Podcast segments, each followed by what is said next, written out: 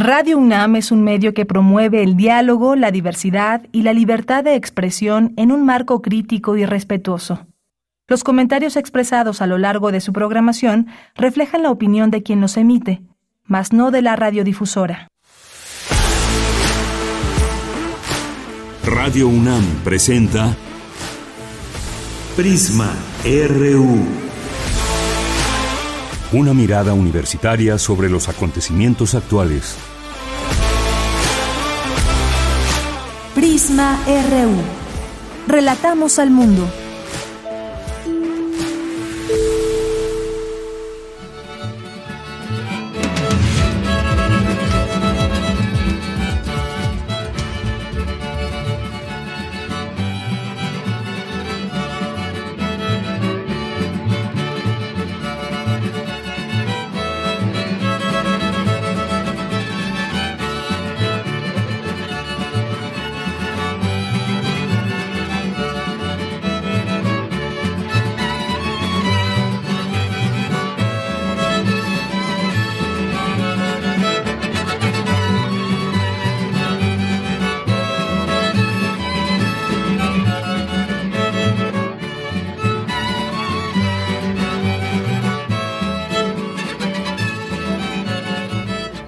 Muy buenas tardes, muchas gracias por acompañarnos aquí en Prisma RU.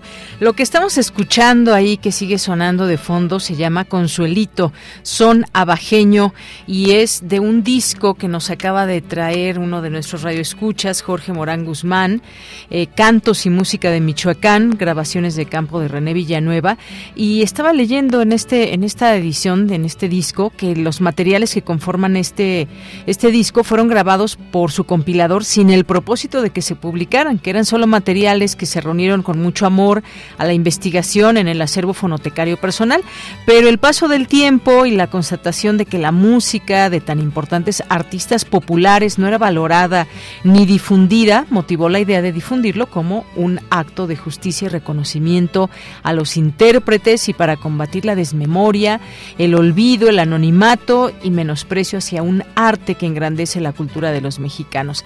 Esto que escuchamos es, es eh, este Consuelito, son bajeño. Bueno, justo ahí estaba terminando.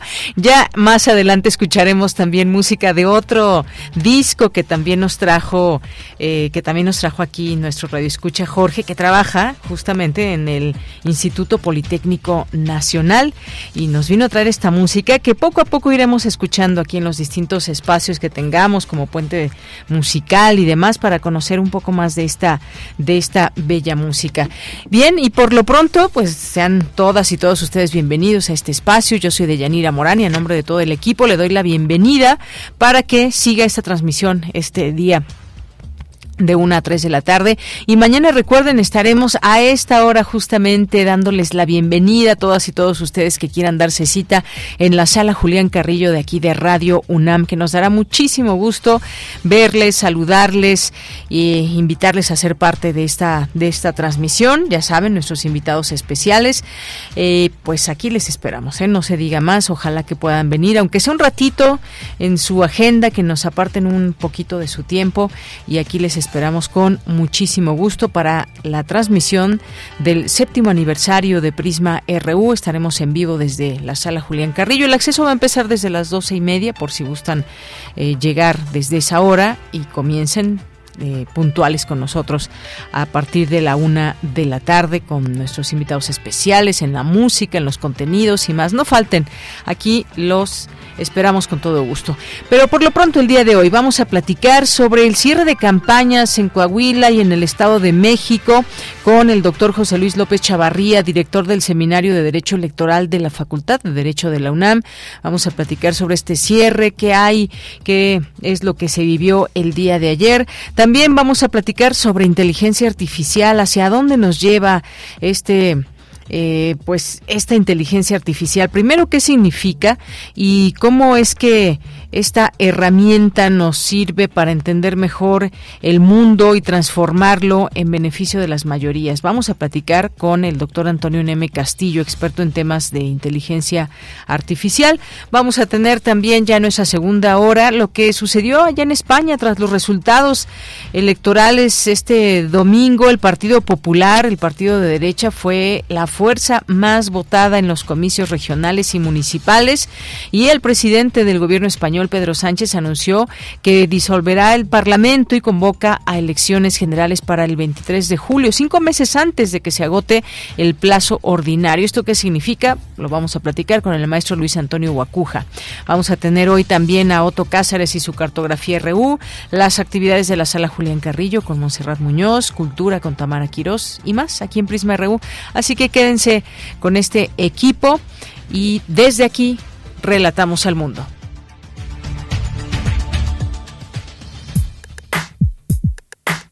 Relatamos al mundo. Relatamos al mundo.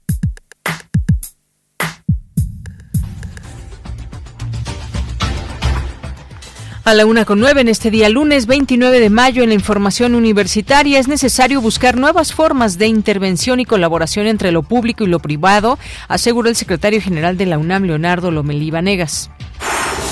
Relaciones entre América Latina y el Caribe y China favorecen la recuperación de la economía mundial y en beneficio mutuo. Destaca María Elena Medina Mora, directora de la Facultad de Psicología de la UNAM, que 18% de la carga de todas las enfermedades viene de una mala salud mental. La ciberseguridad es una tarea de todos, destaca Carlos Ramírez Castañeda de la Universidad Anáhuac en los temas nacionales al referirse a la suspensión definitiva relacionada con las obras del tren Maya, otorgada por un juez, el presidente Andrés Manuel López Obrador dijo que las decisiones del Poder Judicial pretenden dar un golpe de Estado neutralizando al Poder Ejecutivo. Escuchemos. Que violen la Constitución. A ver, que me digan los ministros si no la están violando, cobrando más de lo que cobra el presidente. Y otra, pues, es ya querer dar un golpe de Estado neutralizando al Poder Ejecutivo.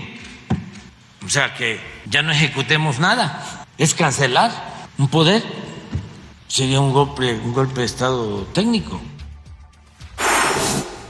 Además, además, el presidente Andrés Manuel López Obrador dijo que hubo prepotencia por parte del grupo de manifestantes que marchó ayer en defensa de la Suprema Corte de Justicia de la Nación y el cual desalojó un plantón en la entrada de la Corte.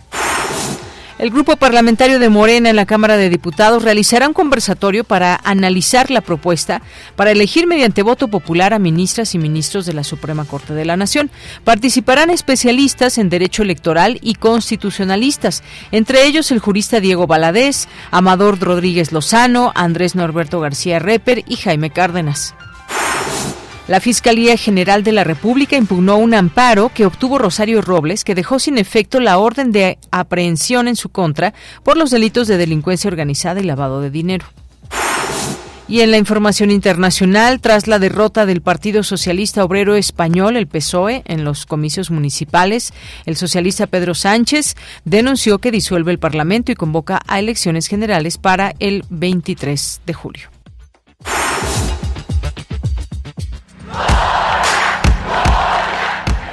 Campus RU.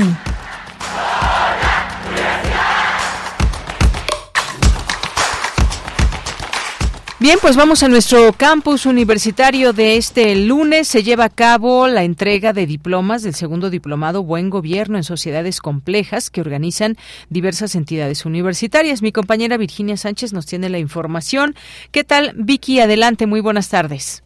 Hola, ¿qué tal, Bella? Muy buenas tardes aquí en el auditorio de Prisma RU. Así es, pues durante la ceremonia de entrega de los diplomas a quienes de manera satisfactoria concluyeron la segunda edición del Diplomado Buen Gobierno en Sociedades Complejas, organizado por las Facultades de Derecho, de Ciencias Políticas y Sociales, de Economía y de Estudios Superiores Acatlán, el secretario general de la UNAM, Leonardo Lomelí Vanegas, aseguró que el gobierno en las sociedades actuales, cada vez más complejas, requiere de la interdisciplina, de la multidisciplina y nuevos enfoques para poder abordar las problemáticas que enfrenta la humanidad y los estados nacionales, quienes requieren cada vez más de nuevos enfoques y visiones para abordar los problemas de la realidad y repensar nuevas formas de intervención, así como de colaboración entre lo público y lo privado. Escuchemos a Leonardo México. Solo con criterios de exigencia democrática podemos lograr el perfeccionamiento de la acción pública de la importancia de revalorar lo público, de repensar los problemas que tiene la democracia en la actualidad, de buscar nuevas formas de intervención, nuevas formas de colaboración entre lo público y lo privado, de buscar nuevas formas de participación del sector social, pero siempre con miras a construir una sociedad mejor. De lo contrario, podemos caer en una lucha de todos contra todos, en una especie de ley de la selva, en la cual va a prevalecer el más fuerte, lo cual sería una regresión a un estado de naturaleza, como lo denominaban los clásicos de la teoría política. Por eso es tan importante repensar y revalorar el gobierno, el servicio público, la acción colectiva y pensar juntos, desde las humanidades y desde las ciencias sociales, la forma en la que podemos resolver los problemas más acuciantes que hoy enfrentan nuestra sociedad, la sociedad mexicana y la humanidad en su conjunto.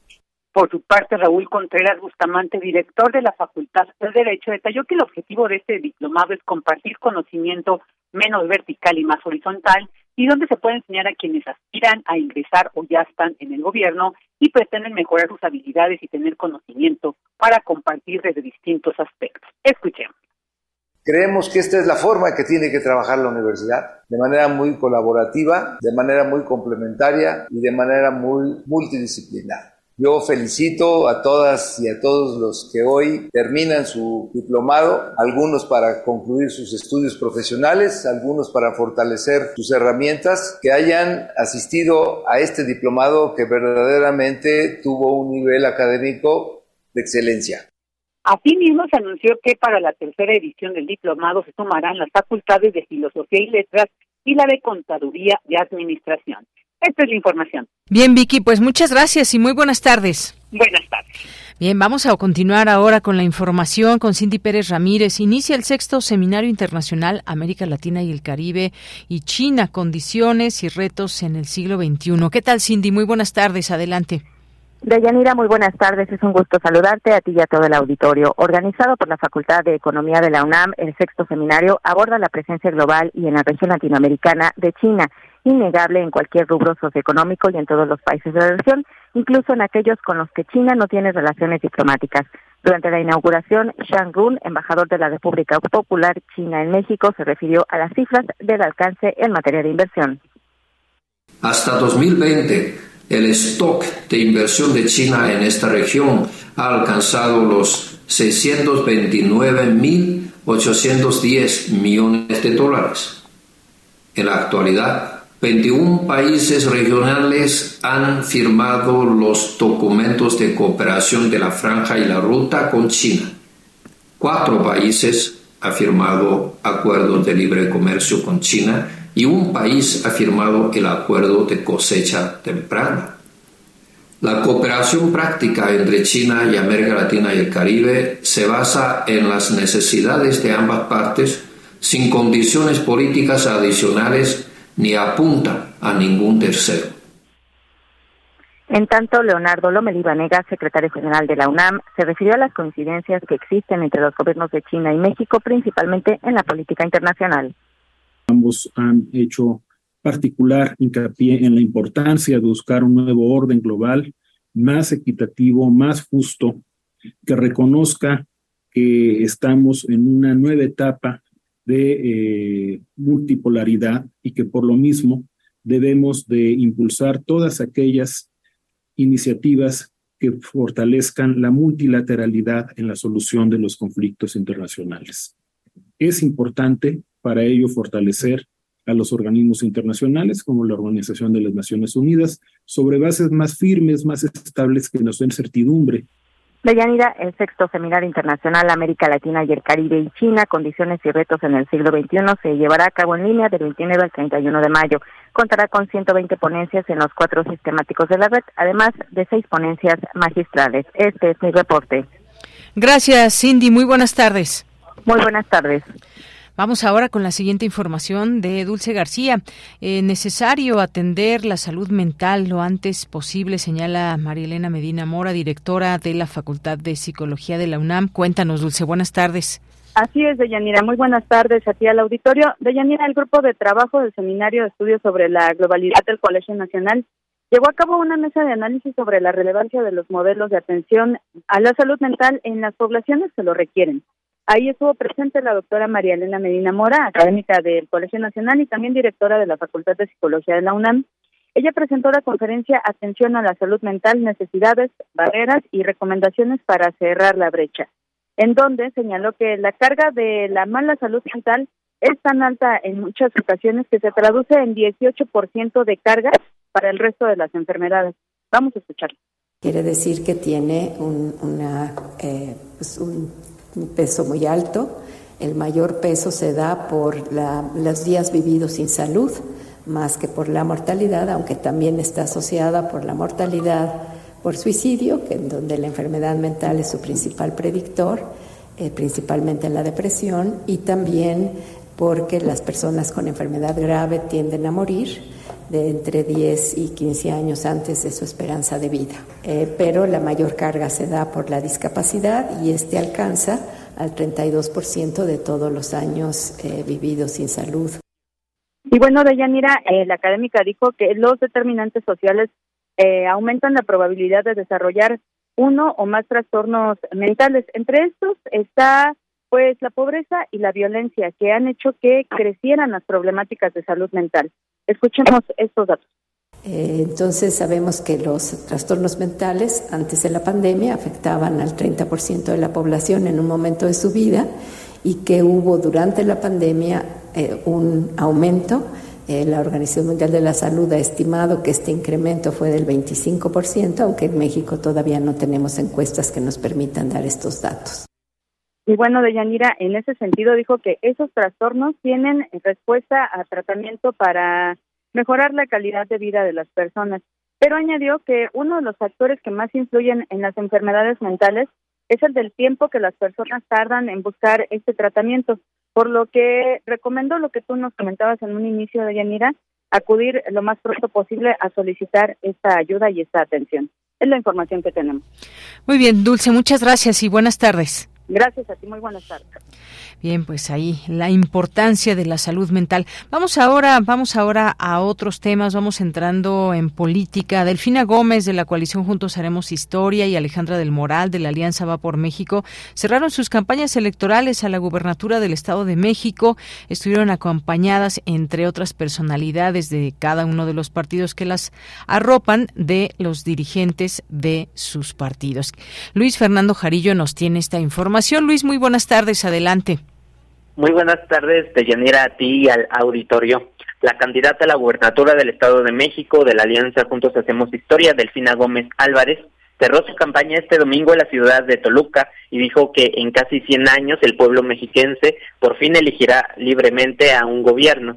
En el primer mitin que realizó acudieron a don Augusto López Hernández, secretario de Gobernación, el senador Ricardo Monreal y el diputado del Partido del Trabajo, Gerardo Fernández Noroña y en la tarde la, eh, la candidata estuvo acompañada por el titular de la Secretaría de Relaciones Exteriores, Marcelo Ebrard, quien en su cuenta oficial de Twitter eh, describió el momento como una causa común. Por su parte, la jefa de gobierno, Claudia Sheinbaum, eh, subió a sus redes sociales una foto en la que saluda de la mano a Delfina Gómez. Ambos aspirantes a la candidatura por la presidencia cuidan de no hacer comentarios que puedan ser interpretados como violaciones a la ley electoral.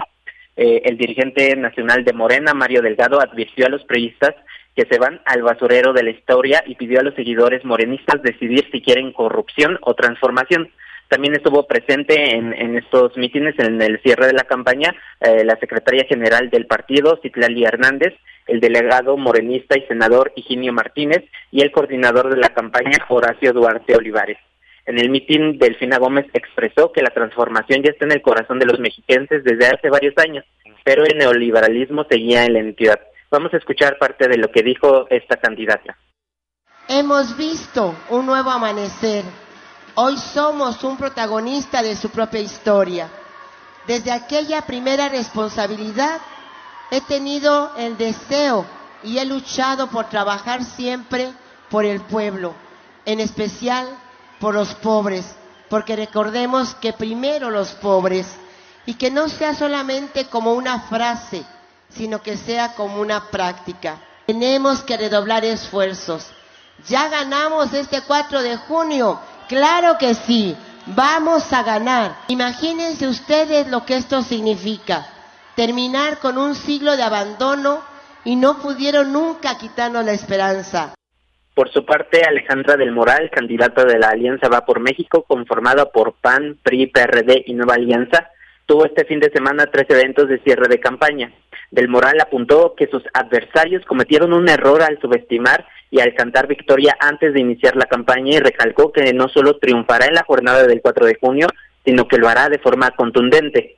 Candidata y dirigentes partidistas reiteraron que lo que está en juego en la elección del 4 de junio no solo es la gobernatura del Estado de México, sino el futuro del Estado y del país.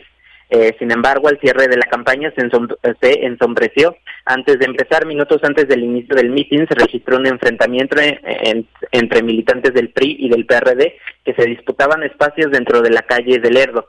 Perredistas y priistas intercambiaron manotazos eh, al uno y al otro lado de la valla que los separaba, incluso se aventaron sillas y hubo golpes. Luego de la riña y sobre el templete, Alejandra del Moral habló sobre la unidad que debe de existir entre eh, los, los partidos que conforman la alianza. Vamos a escuchar parte de lo que dijo al cierre de la campaña Alejandra del Moral. Llegó la hora de ver quiénes quieren las urnas. Rehuyeron a los debates y no presentaron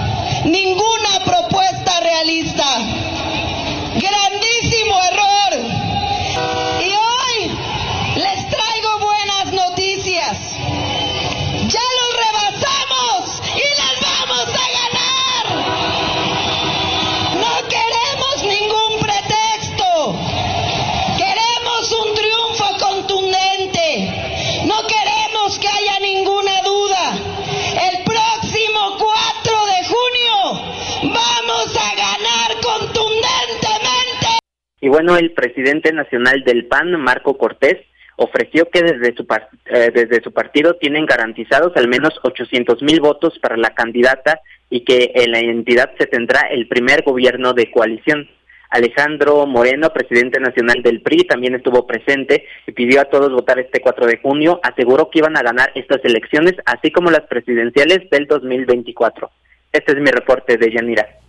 Bien, Luis, pues muchas gracias y ya veremos qué sucede el 4 de junio próximo, quién gana finalmente esta gubernatura. Muchas gracias.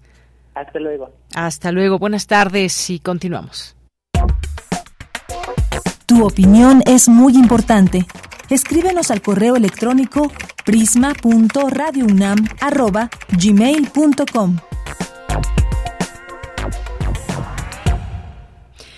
Pues sí, efectivamente se cerraron ya las campañas en Coahuila, en el Estado de México, para estas elecciones el próximo 4 de junio, donde las y los ciudadanos acudirán a las urnas a emitir su voto y a elegir quién los va a gobernar.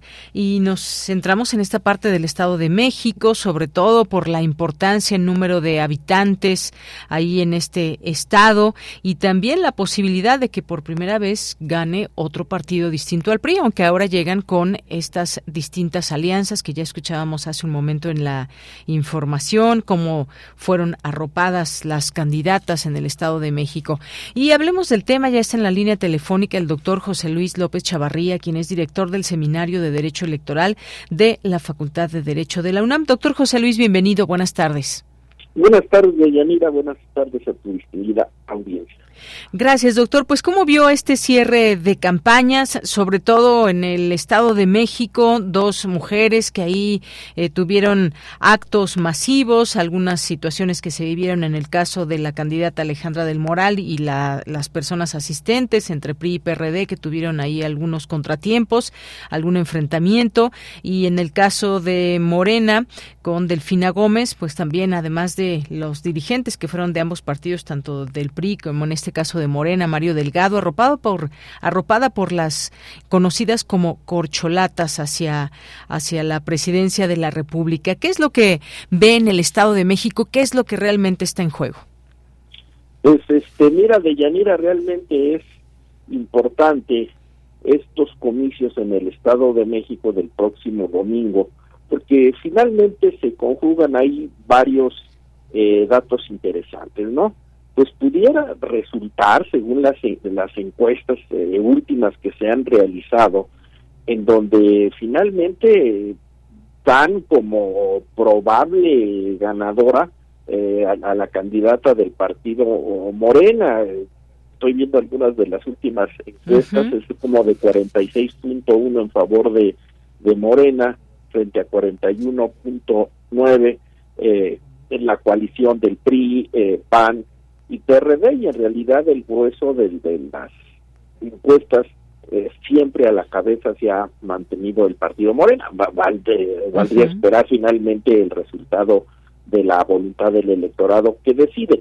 Pero esto nos lleva como probabilidad de que desde 1929, eh, fecha en que se constituye el antecedente del PRI con el nombre del, Partido Nacional Revolucionario, se diera muchas décadas después, en que al 2023, imagínense, es una primera pérdida, ¿no? De, de, del, del otro partido hegemónico PRI en favor de ahora el partido eh, en el gobierno Moreno. Entonces, este, pues es un dato eh, político e histórico curioso, ¿no? Que finalmente después de muchas décadas se diera alternancia en la entidad mexiquense, eh, que vendría a desplazar pues ese eh, grupo mítico triunfante por muchas décadas, el llamado Grupo Atlacomulco, ¿no? Que fue capaz en su momento de llevar pues a la presidencia personajes como Adolfo López Mateo y últimamente pues Enrique Peña Nieto, ¿no? Entonces, pues es eh, aparte de que es una curiosidad histórica también para para el futuro y nos referimos a el próximo año 2024, pues vendría a ser también como eh, una, un augurio de lo que se pudiera esperar el año el año entrando. Claro, no son lo mismo unas elecciones eh, locales por, por trascendentes que represente ser el Estado de México, como lo decía, no el importante eh, número de, de, votantes, su importancia económica, pero es una elección local, pero no deja de ser eh, denotativo que el partido en el gobierno Morena se alzara con el triunfo, porque vendría pues a imprimir eh, un ánimo eh, de triunfo, un ánimo psicológico eh, positivo no para esa organización partidista en el momento en el que nos encontramos no claro que sí sí importante. Y además esto que usted dice que no ha tenido mayor variación y me refiero a las encuestas no solamente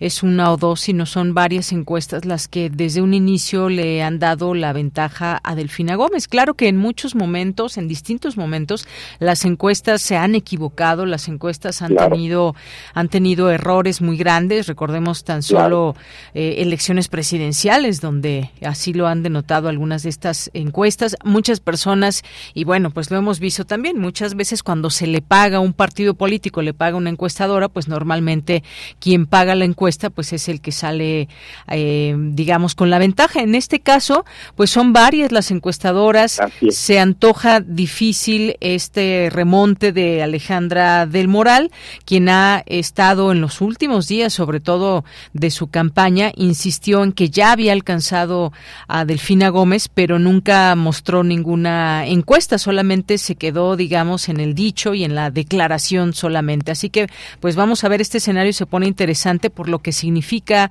doctor, que significa, pues, casi 100 años de el PRI, en dado caso que, que ganara eh, Delfina Gómez, pues que se quite eh, finalmente a este partido que ha tenido una trayectoria también eh, muy amplia, digamos, en el Estado y que mucha gente puede estar a favor o en contra, pero a final de cuentas creo que también muchos de los em, de los índices en cuanto a pobreza, inseguridad, eh, feminicidios hablan por sí solos. Entonces, bueno, ahí la gente tendrá que decidir por quién se va, por una o por otra eh, opción, pero hay mucho en juego, sobre todo mucho poder, digamos, entre eh, en el Estado de México, un estado con muchos habitantes y con eh, también con mucho presupuesto, por supuesto, también. Claro que sí, Deyanira, pues finalmente los, los electores, ¿no? El día domingo será la decisión definitiva, ¿no? De quien que incline la balanza por una organización partidista u, otro, ¿no? otro dato eh, significativo quisiera destacar es que eh, pues Morena en estos momentos tiene 22 estados en su poder contra 12 entidades federativas que tiene la la, la, la oposición. Entonces este pues vendría a ser eh, abonado a esto si se diera no la tendencia si se diera digo la tendencia de estas encuestas pues este para para Morena vendría a cosechar dentro de esa bolsa ya gigantesca de entidades federativas que tiene el control político pues otra entidad más no de, de 23 porque en el estado de Coahuila ahí sí creo que también la suerte está muy muy definida no es decir hay ahí el, el, el, candidato Manolo Jiménez este eh, aventaja casi al doble eh, al candidato de, de Morena, Armando Guadiana, y sí también parece que se ve muy difícil, ¿no? También tendríamos que ver este eh, y darle el, valor eh, que merecen estas encuestas, ¿no? Pero tal parece que, que, la situación en juego y de mayor interés, no hay duda, está en el Estado de México. Efectivamente, sí. Pues sí, en el caso de Coahuila también que hubo de por sí hay una escisión, digamos, eh, de Morena, por decirlo de alguna manera, Armando Guadiana o el otro candidato también, eh, Ricardo Mejía Verdeja, que finalmente pues lo encabeza el Partido del Trabajo y que pues tiene una intención de voto de 21.7% según una de las encuestas que es eh, Massive Caller. Manolo Jiménez, como usted decía, candidato de la coalición PRI-PAN y PRD tiene el 44.6% y en segundo lugar está el morenista Armando Guadiana Tijerina con el 22.9% y muchas cosas que han sucedido ahí también entre los partidos y unos se van a uno o a otro con otro candidato. Vamos a ver a final de cuentas la encuesta que realmente cuenta es la que hacen los electores el mero día, doctor. Sí, nada más finalmente quisiera denotar, bueno, pues que estas son características propias del federalismo político, del federalismo electoral mexicano. Eh, hablar de cómo se desarrollan las elecciones locales en México, pues es eh, primero tener que precisar de qué estado, de qué región, de qué municipio estamos hablando, porque finalmente lo que se refleja en las luchas electorales es ese México plural, es ese México y símbolo, es ese México heterogéneo y así lo estamos viendo, mientras en Coahuila tienen una realidad política concreta, específica, con todos esos matices, decisiones que se han puesto de relieve, bueno, en el Estado de México también tiene las las propias, las suyas, ¿no? Eso, es, finalmente como se, se evidencia y se refleja esa pluralidad política del México eh, pluricultural y símbolo que, que tenemos los mexicanos, ¿no? Así es. Bien, pues sí, faltan pocos días para que ya se lleve a cabo, se lleven a cabo estas dos elecciones y yo decía en particular el Estado de México es muy, sería muy importante tanto para la quien encabeza eh, el PRI, PAN y PRD que es Alejandra del Moral, estos partidos que han decidido unirse en un intento por arrebatarle el triunfo a Morena, el Partido Verde y Nueva Alianza y en el Estado de México con Delfina Gómez. Cuando menos también aparte ya a partir del día jueves eh, quedan este no ya vetadas toda posibilidad de proselitismo eh, político para que ya no estén, en, en, una situación de que eh, no haya ningún tipo de, de, ya de influencia previa muy cercana a, la, a, las elecciones no es decir ya estamos en, en vísperas de que entre en juego esa, esa, esa veda electoral, incluso eh, la cuestión de la, de la ley seca también, ¿no? Sí. Eh, en, su momento y, esperemos que finalmente pues, que estos procesos electorales, sobre todo en el Estado de México, por su gran envergadura, lo que los mexicanos este, eh, deseamos, que se desarrollen con respeto, con orden, con gran participación, respetando finalmente pues todos los principios que, que la legislación electoral eh, maneja y se establece para tal efecto, ¿no? Así es, sí, respetar esta veda electoral, no violar la ley que hay en torno a los tiempos que se dictan. Hoy, pues, estamos todavía muy en muy buen tiempo de comentar estas encuestas, de comentar estos cierres de campaña y, bueno, pues posteriormente se hace este espacio para que la gente, pues, también vuelva a reflexionar sobre su voto y, pues, vote por quien crea que mejor le conviene en alguno de estos dos estados. Pues doctor, muchas gracias por estar aquí en Prisma RU y comentarnos estos distintos aspectos de las elecciones en ambos estados. Siempre es un gusto, Deyanira, estar en tu espacio. Muchas gracias. Gracias a usted, doctor. Hasta luego. Buenas tardes. Fue el doctor José Luis López Chavarría, director del Seminario de Derecho Electoral de la Facultad de Derecho de la UNAM. Continuamos. Prisma RU. Relatamos al mundo. Una de la tarde con 38 minutos. Mm, pues la inteligencia artificial se ha vuelto ahora un tema del que podemos hablar, opinar, pero realmente qué significa la inteligencia artificial, hacia dónde nos lleva, eh, qué podemos pensar de esta tecnología, eh, puede la inteligencia ser artificial, incluso podemos hacernos esta pregunta o incluso se hablaba de cuestiones con el cerebro. ¿Se puede clonar, por ejemplo, un cerebro? Y muchas otras preguntas que nos, eh, que nos llegan cuando hablamos de inteligencia artificial. Pero sobre todo, ¿qué podemos esperar en el futuro? Em, vamos a platicar en ese momento, ya está en la línea telefónica, el doctor Antonio Neme Castillo. Él es experto en temas de inteligencia artificial. Es investigador en el IMAS, en el Instituto de Investigaciones en Matemáticas Aplicadas y en Sistemas. Doctor Antonio, bienvenido. Buenas tardes. Buenas tardes, Deyanira. Muchas gracias por la invitación. Eh, a usted, doctor, por aceptar. Y en principio yo le preguntaría, ¿cómo podemos definir la inteligencia artificial? Muchas gracias. Esa es una pregunta muy, muy importante y que poca gente se plantea en estos días de tanto debate. A veces lo damos por hecho, ¿no, doctor? Así es, así es.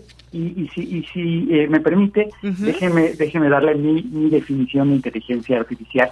La inteligencia artificial es una disciplina en la que convergen las ciencias de la computación, las matemáticas, eh, un poco de, ingeniería, estadística, se prestan, se piden prestados elementos de otras disciplinas, tal vez como la psicología, las neurociencias, pero en principio es una ciencia eh, matematizada, ¿no? Eh, nos, nos enfocamos a tratar de crear sistemas que reflejen de una u otra manera lo que consideramos inteligente. Pero en la definición de inteligencia artificial no está del todo claro a qué nos referimos con inteligencia. Si les preguntamos a los colegas de psicología, nos darán alguna, alguna eh, definición, pero nosotros en inteligencia artificial eh, optamos por eh, acortar o acotar la definición de inteligencia para referirnos a sistemas que son capaces de aprender de alguna manera a concluir alguna tarea que sea relevante. Básicamente esa es la definición operativa de inteligencia artificial, pero no es trivial porque no sabe muy bien a qué nos referimos con el concepto de inteligencia. Es algo que podemos identificar, pero no podemos caracterizar completamente. Así es. Ahora bien, todo eso que nos describe, que además es muy interesante porque eh, matemáticas, computación, psicología, neurociencias y más, ¿para qué nos sirve la inteligencia artificial? ¿Por qué en este momento se habla tanto de ella y cómo es que la utilizamos? Es otra vez una pregunta muy importante, muy, muy pertinente. Gracias, Deyanira. Eh, la inteligencia artificial busca crear herramientas, otra vez mi opinión, pero que busca crear herramientas que nos ayuden a entender el mundo, a entender ciertos aspectos del mundo eh, y a veces eh, tratar de mejorarlo, mejorarlo eh, en sentido amplio y no perder en cuenta que estas mejoras tendrían que impactar a la mayoría de la población. Entonces, en ese sentido no es distinto a otras disciplinas que buscan entender el mundo desde, eh, digamos, una, visión particular. La inteligencia artificial ha generado muchos productos, muchas herramientas que nos permiten eso, que nos permiten entender ciertos procesos eh, eh, de interés y después de ello, una vez que los logramos entender desde otra óptica, bajo otra mirada, tratar de modificarlos para sacar, obtener algún provecho. Eh, básicamente eso es, digamos, el aspecto utilitario de, los productos de la inteligencia artificial. hay quien se dedica a la inteligencia artificial para tratar de eh, crear modelos que de una u otra manera se eh, asemejen a lo que hacen los sistemas nerviosos de los seres vivos, por ejemplo, el cerebro de los humanos, y entonces al contar con modelos podemos eh, experimentar sobre ellos y tratar de responder algunas preguntas que sean de relevancia para entender en última instancia eh, la estructura original que tratamos de estudiar, es decir, el sistema nervioso. Entonces esas son dos de las de las eh, eh, utilidades de los productos de la inteligencia artificial. el tratar de crear herramientas que nos permitan entender algún aspecto del mundo o el crear modelos que nos permitan entender eh, el sistema biológico que estamos tratando de, de desenmarañar. Claro. Y, estas herramientas, como nos platica, doctor, pues son herramientas que a través de, por ejemplo, computadoras, los robots, otros dispositivos que realizan esas tareas que normalmente, y por eso se llama así inteligencia artificial, normalmente requieren de la inteligencia humana. Y, estamos hablando, por ejemplo, pues de que nos puedan eh, resolver cierto tipo de problemas, la capacidad de discriminar entre distintos objetos o el responder a órdenes verbales, en fin, todo todo esto que, o, por ejemplo está este chat, el, chat GPT, que ha sido ahora pues también un, una aplicación, herramienta de la inteligencia artificial y si lo podemos imaginar un poco hacia el futuro, hay gente que le da hasta un poco de miedo pensar en, en qué puede, hasta dónde nos puede llevar esta inteligencia artificial. ¿Usted qué pensaría de esto? ¿Qué, qué, qué hay para el futuro pensando en la inteligencia artificial? Otra vez, una muy buena pregunta de Yanira, muchas gracias por plantearla. Eh, el futuro eh, se verá afectado por los productos de la inteligencia artificial. Eh, este, este, esta herramienta que menciona el chat GPT, hay muchas otras de otras compañías, son, son sistemas que fueron entrenados con grandes volúmenes de, de, texto, principalmente en Internet lo que hay es texto y a estos sistemas les gusta mucho el texto, entrenan. Estos sistemas fueron entrenados eh, en estos textos para poder comunicar de manera clara al humano, eh, digamos, ciertas indicaciones. Entonces, pues uno puede obtener provecho de estas herramientas para dilucidar, digamos, eh, conceptos que no están del todo claros, o le puede pedir a estos sistemas que nos creen o que nos proporcionen algún programa de cómputo que haga alguna tarea. Entonces, en ese sentido, son herramientas muy útiles porque hacen más eficiente la comunicación eh, entre el humano y la computadora. Eh, por supuesto, aunado a esto hay, hay siempre eh, un, motivo de preocupación.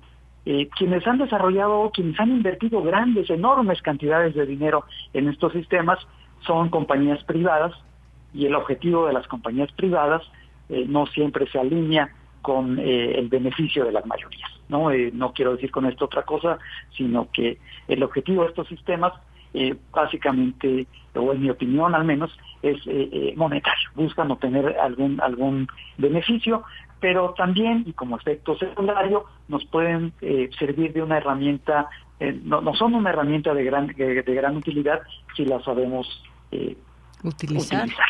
Efectivamente, y justamente para allá iba, doctor, porque este es un gran avance en la investigación em, de cómo funcionan estos aparatos de inteligencia artificial, estas herramientas, pero también ha habido una investigación muy grande de las redes neuronales que van ganando mucho terreno y, pues esta eh, hay otros elementos, se mencionaba este el GPT, este chat que ahora pues se puede platicar a través de a través de esta aplicación digamos pero está también una poderosa computadora que se llama Blue, que puede hacer cualquier, eh, por ejemplo, vencer a cualquier jugador de ajedrez. Y uno se pregunta cómo puede una máquina vencer a una persona que puede pensar en, un juego, cómo mover sus piezas. Y es que no solo, no solo tiene una gran cantidad de jugadas programadas, digamos, desde la inteligencia artificial, sino que aprende además del adversario. Y esto es donde empieza esta situación de cómo, cómo es esto posible. Todavía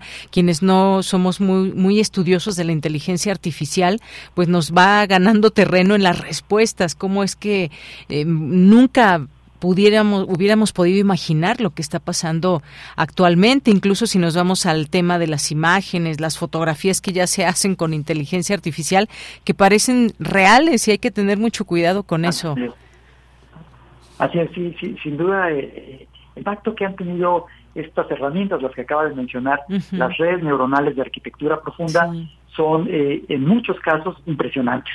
Hay, hay muchos sistemas que son capaces de aprender eh, casi sin supervisión humana a partir de grandes conjuntos de datos. El éxito de las redes neuronales eh, de arquitectura profunda, lo que está detrás, por ejemplo, de ChatGPT o de estas imágenes, de estos sistemas que son capaces de crear imágenes, el éxito detrás de todo esto se debe en buena medida a la, a la existencia de grandes conjuntos de datos.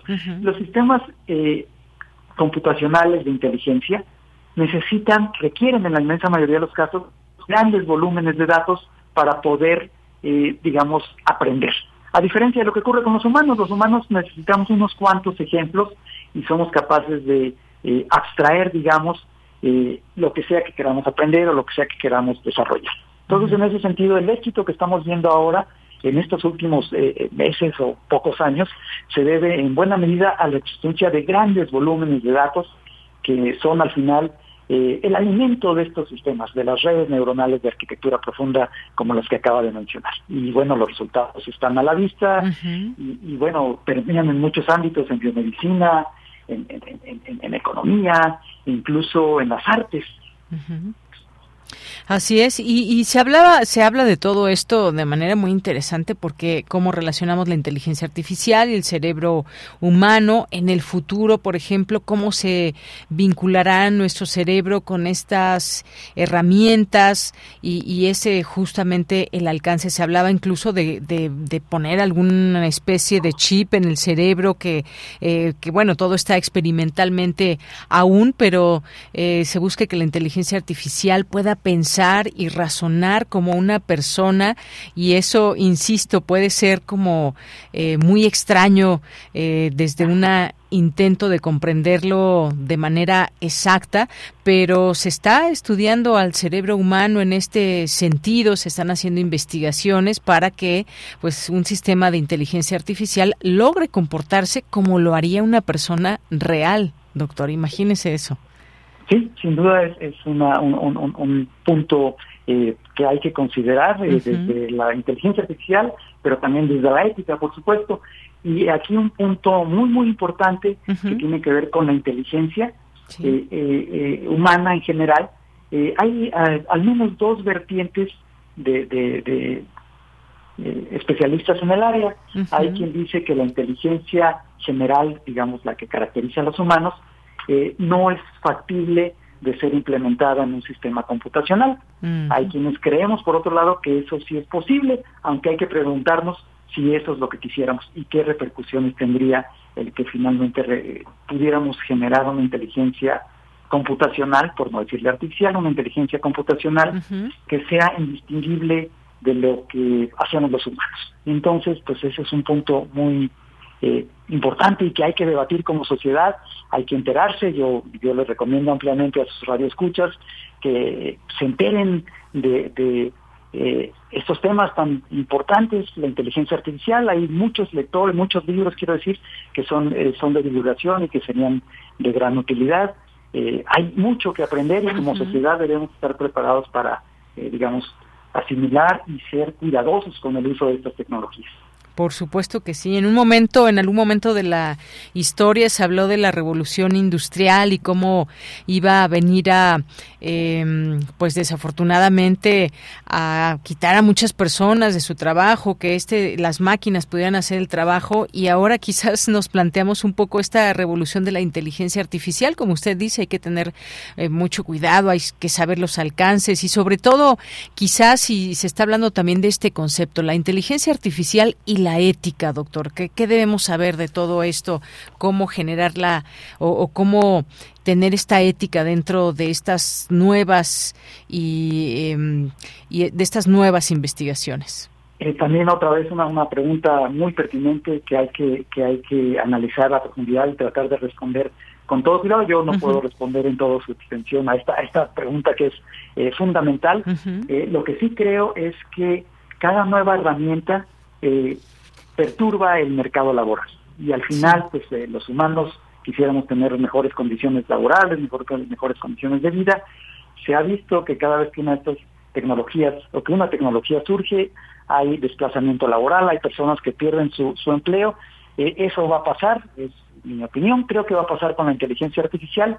Eh, no sé si se van a crear nuevos trabajos, hay quienes hay quienes dicen que sí, que se van a crear nuevas profesiones, eh, tirando en torno al mantenimiento y al, al, al, al desarrollo de estos sistemas. Yo creo que ese tipo de trabajos no sería intelectualmente un reto para los humanos, creo que sería un trabajo eh, no adecuado. Eh, por ello creo que sí es muy importante discutir como sociedad, enterarnos, participar eh, en cuanto a las repercusiones de, de, de, los productos de la inteligencia artificial en, en, el mercado laboral. Habrá, van a, van a darse, digamos, ciertas dinámicas en las que ciertos empleos van a desaparecer y, y casi ninguno eh, eh, casi ningún ningún ámbito laboral está exento. Eh, es, es, una pena, pues, pero pero hay hay creaciones eh, de, la, de los productos de la inteligencia artificial que en muchos ámbitos son muy, muy, incluso superiores a lo que los humanos podemos hacer.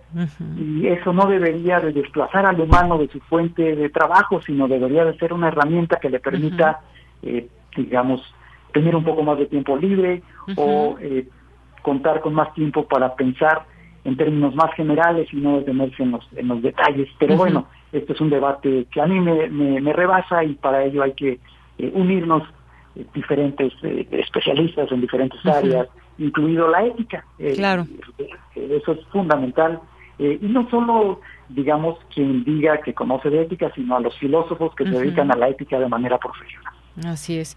Bueno, pues es un tema que tiene mucho por donde tomarla y seguir hablando, todos estos enfoques y desde, desde dónde también se, se habla, desde las matemáticas, desde la psicología, desde dónde. Así que es un tema que seguramente tendremos aquí oportunidad de seguir hablando de él. Por lo pronto, doctor, muchas gracias por adentrarnos, por darnos esta oportunidad de conocer un poco más allá de lo que sabemos de la inteligencia artificial. Usted que conoce y entiende también de estos procesos. Muchas gracias. Al contrario, yo soy quien agradece, doña Mira. Gracias a usted y a, su auditorio. Buenas tardes. Buenas tardes, gracias, doctor José, eh, doctor Antonio Neme Castillo, experto en temas de inteligencia artificial, investigador del Instituto de Investigaciones en Matemáticas Aplicadas y en Sistemas. Continuamos. Tu opinión es muy importante.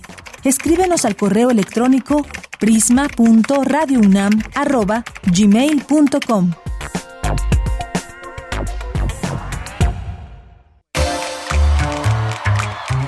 Sala Julián Carrillo presenta Bueno, pues ya estamos aquí en este espacio con Montserrat Muñoz, que siempre nos hace muchas invitaciones y esta semana, pues con qué vamos a arrancar. Además llega con invitada y toda la cosa. Monse. Tengo una sonrisota de saludarte de Yanira, también al equipo de Prisma RU, por supuesto a nuestros asistentes, radioescuchas. Nota, antes de que toda la información pase, tenemos un Facebook que es Sala Julián Carrillo, donde pueden seguir, consultar dudas, preguntas, comentarios acerca de nuestra programación cultural. Como saben y conocen, tenemos teatro, cineclub, conciertos, mañana el aniversario de Prisma RU y también cursos, así que quédense así parando porque nuestra invitada especial es parte de nuestros lunes de teatro, viene de una compañía muy importante, es profesora de teatro y pues aquí también nos va a contar sobre su monólogo que ya esperamos que se estrena el primer lunes de junio, así que Tania Mairén con nosotros aquí. Bienvenida Tania. Hola, ¿qué tal? Pues muchas gracias por la invitación aquí a a Radio UNAM, a Prisma y pues a la sala Julián Carrillo, siguiendo el ejemplo de Monse, pues antes de que toda la información pase, también tenemos redes sociales eh, de la compañía de teatro que es T3Y y así nos encuentran en Facebook y en Instagram y en las redes que, que suelan eh, gastar el tiempo. Gastar para invertir, porque justo si siguen a la compañía y a la sala, pues notarán que el teatro es una tradición aquí los lunes que pasa y justo pues queremos que nos cuentes acerca de Jeda, que es un monólogo bien potente, me tocó verlo en línea, pero ya está en presencial, así que vengan, anoten la fecha y cuéntanos más de esto. Bueno, pues el monólogo de Eda está inspirado en el clasicazo de Henrik Ibsen, Hedda Gabler. Eh, es una obra que se escribe en Noruega en 1891 y bueno, retomo eh, a partir del año 2017 eh, para trasladarlo a un contexto latinoamericano contemporáneo en donde vemos a Eda como la hija de un capo de la delincuencia organizada. Mm. Entonces, bueno, muchas veces podemos ver en las noticias pues cuáles son todos los estragos ¿no? que lamentablemente generan pues este tipo de actividades. Sin embargo eh, algo dentro de mí comenzó a preguntarse qué pasa con las personas sobre todo las hijas mujeres de, de estas personalidades eh, tan tan llenas de poder y de tanta influencia en pues en México y en el mundo no porque no podemos negar que que pues es parte de, de la economía del mundo también eh, la delincuencia. Y pues esta chica, Eda, nace en este entorno complejo y ella nos va narrando a partir de un diario que, que se va proyectando en circuito cerrado durante la puesta en escena, nos va contando cómo fue su vida desde que nace hasta el momento que ella está eh, platicándonos sobre, sobre su existencia, ¿no? Para no spoilearles la obra. es un unipersonal multidisciplinario en donde se abordan cuestiones dancísticas como el tap, las danzas narrativas inspiradas en las danzas de Oriente, em, la música original que es de Salvador González de la Vega, que, que también, bueno, es esta obra la estrenamos en el 2017 aquí muy cerquita, en Adolfo Prieto, me parece, no me acuerdo el número, pero se llama Foro El Cubo, mm. que aún existe, está aquí atrásito. También hay una escuela de música ahí y ahí fue donde estrenamos en el 2017. Estamos muy felices porque incluso el año de la pandemia, el 2020, como dice Monse, tuvimos la oportunidad de, de llevar a casa de pues a las personas que se quisieron conectar eh, esta propuesta siempre totalmente en vivo eh, con un equipo súper generoso, integrado principalmente por mujeres. La dirección está a cargo de mi hermana y amiga Abril Pinedo, eh, la cual ahorita tiene el beneficio de creadores escénicos. Le mando un fuerte saludo a mi amiga Abril. Uh. Y pues mis colegas de T3Y, Kenia Castillo, Mariana Chávez, Beatriz Carrillo, Miriam Romero, Sara Alcántar, todas ellas encargadas de distintas áreas, juntas hacemos este unipersonal, que bueno, aunque vean a una persona en escena, somos muchas personas las que estamos atrás para, para lograrlo. Claro que sí. Pues caigan los lunes a la sala Julián Carrillo. También debemos de decir que algunos estudiantes se han acercado a nosotros preguntando de la programación y son tus alumnos, así que también das clase en la UNAM. Oigan, sí, lo que pasa es que miren, yo empecé a dar clase hace 16 años no en la UNAM, empecé en el DIF y en la UNAM llevo seis años y me he dado cuenta que un montón de chaviza me conoce. Ah, Eso, padre. A toda la chaviza que han estado conmigo tomando clases ya en el DIF o en la UNAM, vengan a ver EDA acá a la sala Julián Carrillo los lunes de junio a las 8. Eso, entrada libre, salida no tanto. Ah, pero también, igual si quieren acercarse hoy estarán los Reyes del Impulso, mañana tenemos igual danza contemporánea, miércoles de cineclub, jueves de conciertos con la FAM también el próximo mes y conciertos de intersecciones empezando con la programación de aniversario este viernes en el festival Live Looping, así que conéctense, síganos y esperen la próxima semana el estreno de EDA. Muy bien, bueno, pues ya anotadísimo en la agenda. Gracias por venir, gracias Monse y pues con este nos despedimos con esta invitación y ahí nos vemos en el teatro, por supuesto. Sí. Muchas gracias. Y nos vemos. Gracias. Adiós. Y bueno, pues nos vamos al corte, regresamos en la segunda. Queremos escuchar tu voz. Síguenos en nuestras redes sociales. En Facebook como Prisma RU y en Twitter como arroba PrismaRU. Prisma RU. Relatamos al mundo.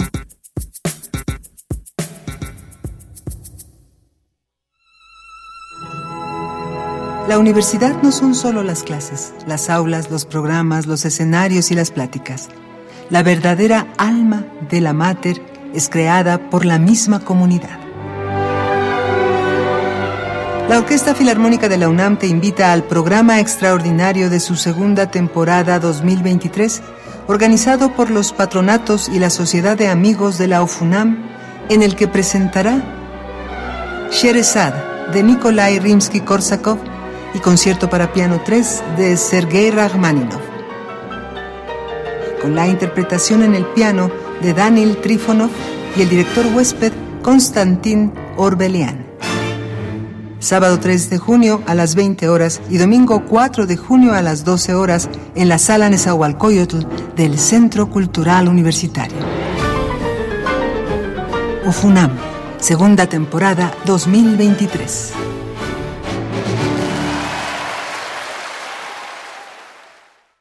Azúlate, vente pa' acá, azúlate. Azul es el cambio positivo. Vente pa' acá, azúlate. Azul es el grito de libertad. Vente pa' acá, azúlate. No te quedes de brazos cruzados.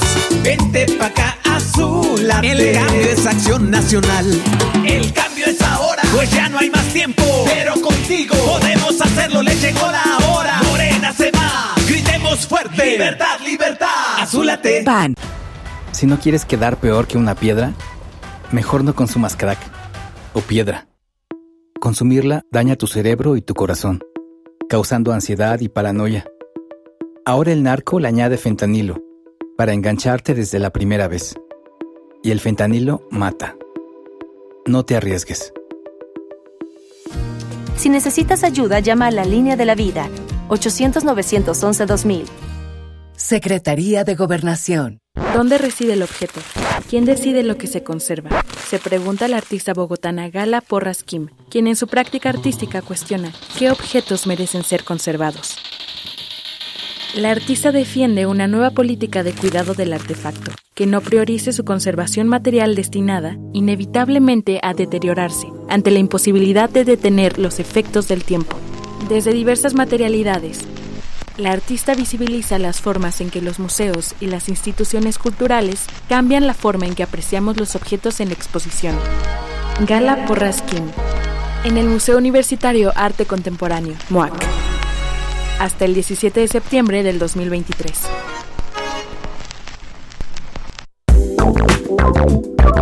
Queremos escuchar tu voz.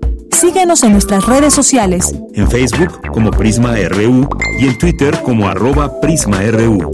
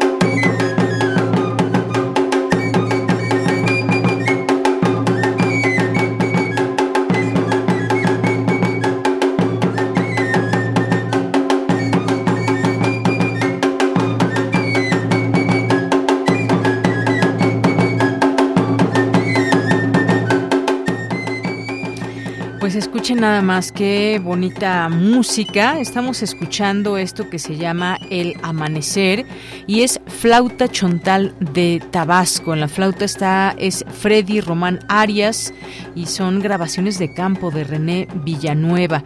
También como parte de este acervo que nos permite conocer también nuestro radio escucha Jorge Morán Guzmán que vino, se trasladó aquí a Radio UNAM para hacernos llegar esta música de la región tabasqueña, donde habitan los indígenas chontales y que es conocida como la Chontalpa y que está dividida en cinco municipios que ocupan la parte central del estado.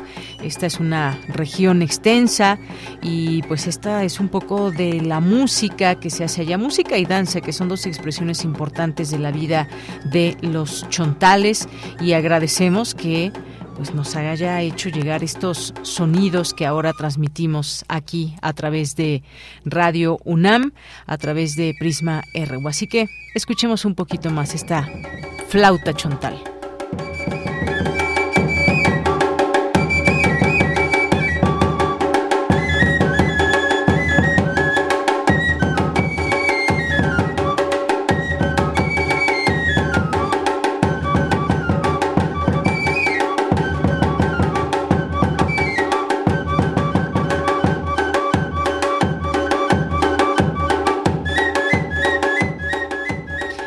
Bien, pues ahí está esta música que iremos escuchando eventualmente y que los músicos del conjunto de tamborileros de esta grabación son Freddy Román Arias, un joven flautista chontal de 20 años que desde los 9 aprendió de don Fernando Hernández Isidro, ambos de Tucta, eh, y bueno, pues es parte de lo que vamos a estar escuchando eventualmente y que nos transporta justamente esta música y estos, estos sonidos. Y es un disco grabado por parte del Instituto Politécnico Nacional, donde Jorge Morán Guzmán es, es eh, profesor universitario. Y bueno, pues vamos a mandarles ahora ya saludos a quienes nos están escuchando a través de esta señal en el 96.1 de FM, a través de nuestra página de internet www.radio.unam.mx y a través de cualquier plataforma que nos estén escuchando, les mandamos muchos, muchos saludos. Y nos están llegando sus mensajes. Eh, Patti León, la señora de las plantas, dice, concuerdo con el doctor en que la inteligencia artificial debe servir para darnos más tiempo libre, pero recuerdo el video de ingeniería en computación de la UNAM en los 80. Cerraba con una persona pintando gracias al tiempo que nos daba la tecnología y hoy los ingenieros trabajan más de lo debido. Gracias, Pati León. Este, esto que decíamos, un gran tema, el de la inteligencia artificial, pero sobre todo irla comprendiendo cuáles son sus alcances y cuáles eh, los beneficios que pueden traer y también lo que cómo puede afectar para no replicarlo hacerlo. Vamos a seguir platicando de este tema. José Ramón Ramírez, muchos saludos. Rodrigo Valdés también. José Ramón nos dice excelente entrevista, muy interesante saber que la inteligencia artificial cambiará parte del mercado laboral, sí. Ahí nos centraremos en otro momento para hablar de este tema. César Soto también muchos saludos. Jorge Fra también muchas gracias. Gracias a eh, a nuestros amigos y amigas del pues que por aquí tal vez vengan mañana también esta, a esta celebración que tendremos del séptimo aniversario de Prisma RU. Les seguimos insistiendo, invitando, acompáñenos, se la van a pasar muy bien, de seguro. Sabemos que es día entre semana, día laboral, pero quien pueda, no deje de venir. Jorge Fra, feliz lunes para ti también, muchas gracias. Rosario Durán dice, nos dice aquí, dicen que la gran cantidad de datos que se guardan en la nube eh, genera contaminación, así también lo hará la información que guarda la inteligencia artificial. Otro tema también para seguir desarrollando aquí, Rosario. Muchas gracias, eh, Rodrigo Valdés, también, muchas gracias, Caramome, muchas gracias también aquí por sus comentarios, Eduardo Mendoza, que nos dice, ya empieza el festejo, abrazos. Claro que sí, de una vez ya, comencemos la semana y que sea toda la semana de festejo festejos aquí para Prisma RU, todo su equipo y las personas que, pues es que hay tantas personas que son parte ya de este proyecto que con sus voces nutren este espacio. Eh, a lo largo de estos siete años hemos podido conocer eh, mucho más de cerca esas labores, esas actividades que se hacen desde nuestra universidad, conociendo a personas muy talentosas, quienes eh, ustedes pueden escuchar, quienes han sido pues espacios también aliados en contenidos, con este eh, con este programa. Ya lo tendremos aquí muy en cuenta toda esta semana, Eduardo Mendoza, a, festejar También nos dice eh, aquí, desafortunadamente no se hace lo suficiente, falta de empatía y apoyo desde muchas facetas, lo que como resultado un alto número de tragedias. Y esto refiriéndose al tema de salud mental que también se abordaba a través de una nota. Gracias, Eduardo Mendoza. La Mónada sin Ventanas también. Muchos saludos a nuestras amigas y amigos de la Casa de las Humanidades, a David Castillo Pérez. Muy buenas tardes, Prisma RU. Feliz semana de cumpleaños. Así es, ya mañana el cumpleaños número 7 de Prisma. Eh, David Castillo también dice aquí preparando la gorrita café para el ágape de mañana. Pues aquí te esperamos con tu gorrita café, David Castillo. Otto Cázares, ¿importa Wagner?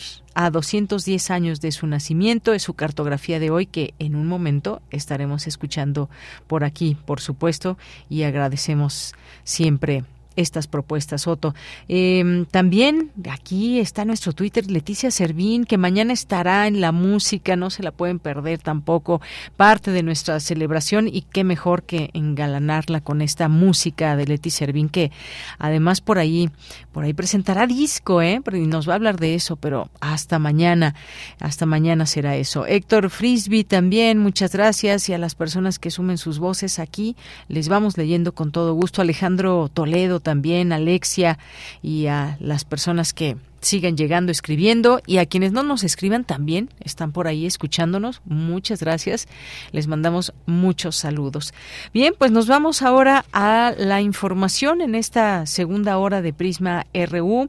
Alertan especialistas que México es uno de los países más ciberatacados. La información con Dulce García.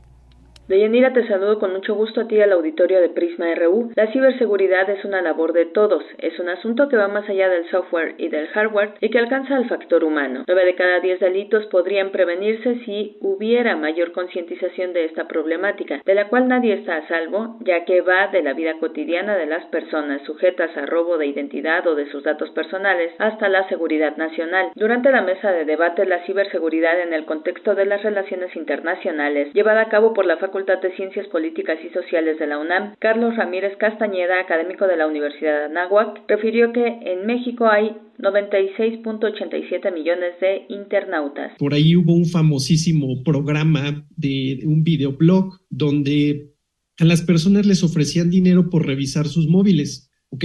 ¿Ustedes por cuánto lo harían? ¿Por cuánto en este momento me dejarían acceder a su vida personal, a su información, a todo lo que tienen ahí que pudiera ser totalmente confidencial. ¿Cuál es la reflexión de todo esto?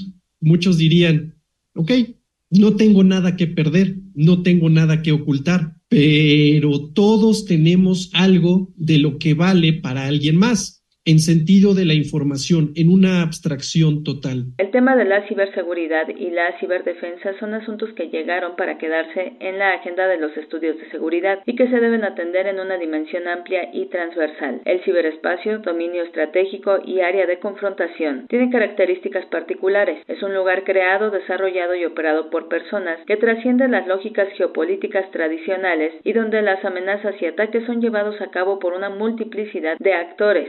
Académico destaca que la seguridad va más allá del ámbito militar y la defensa, ya que incluye otras áreas relacionadas con la protección de los sistemas políticos, la parte esencial de la economía y demás elementos que garantizan la viabilidad y la supervivencia de un Estado y de las sociedades. Esta es la información. Muy buenas tardes. Gracias, Dulce García. Muy buenas tardes. Y nos vamos ahora a la información internacional a través de Radio Francia. Relatamos al mundo. Relatamos al mundo.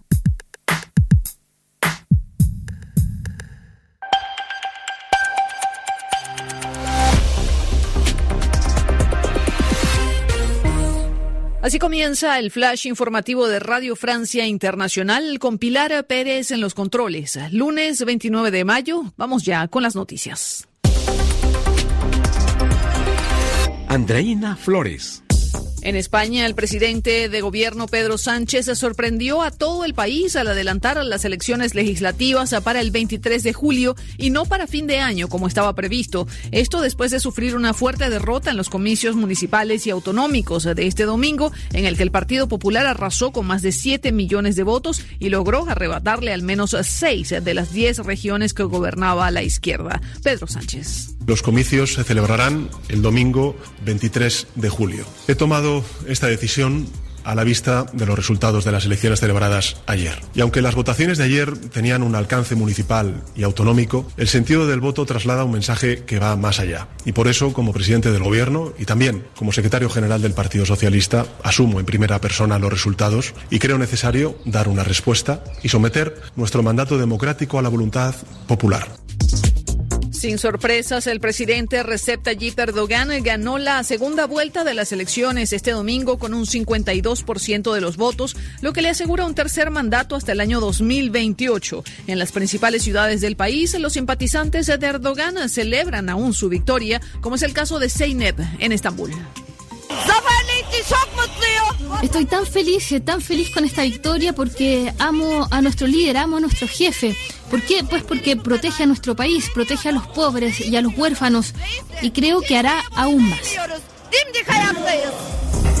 El presidente de Uganda, Yoweri Museveni, promulgó hoy una controvertida ley sobre la comunidad LGBT que incluye duras sentencias de cárcel por las relaciones homosexuales, incluyendo cadena perpetua a quienes contraigan matrimonio con una persona del mismo sexo. La ley ha sido duramente criticada por Estados Unidos, la Unión Europea y la ONU, pero cuenta con un amplio apoyo de la opinión pública en Uganda.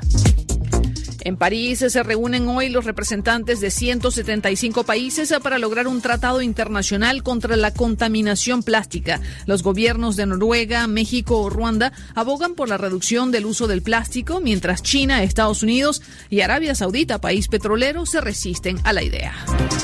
Y en Roland Garros hoy se estrenan los favoritos del torneo. Ya el serbio Novak Djokovic domina cómodamente al estadounidense Kovacevic y Carlos Alcaraz llega a París como número uno del mundo y se enfrentará al italiano Flavio Coboli. El argentino Diego Schwartzman venció al español Miralles después de recuperarse de dos sets abajo. Así terminamos este flash de RFI.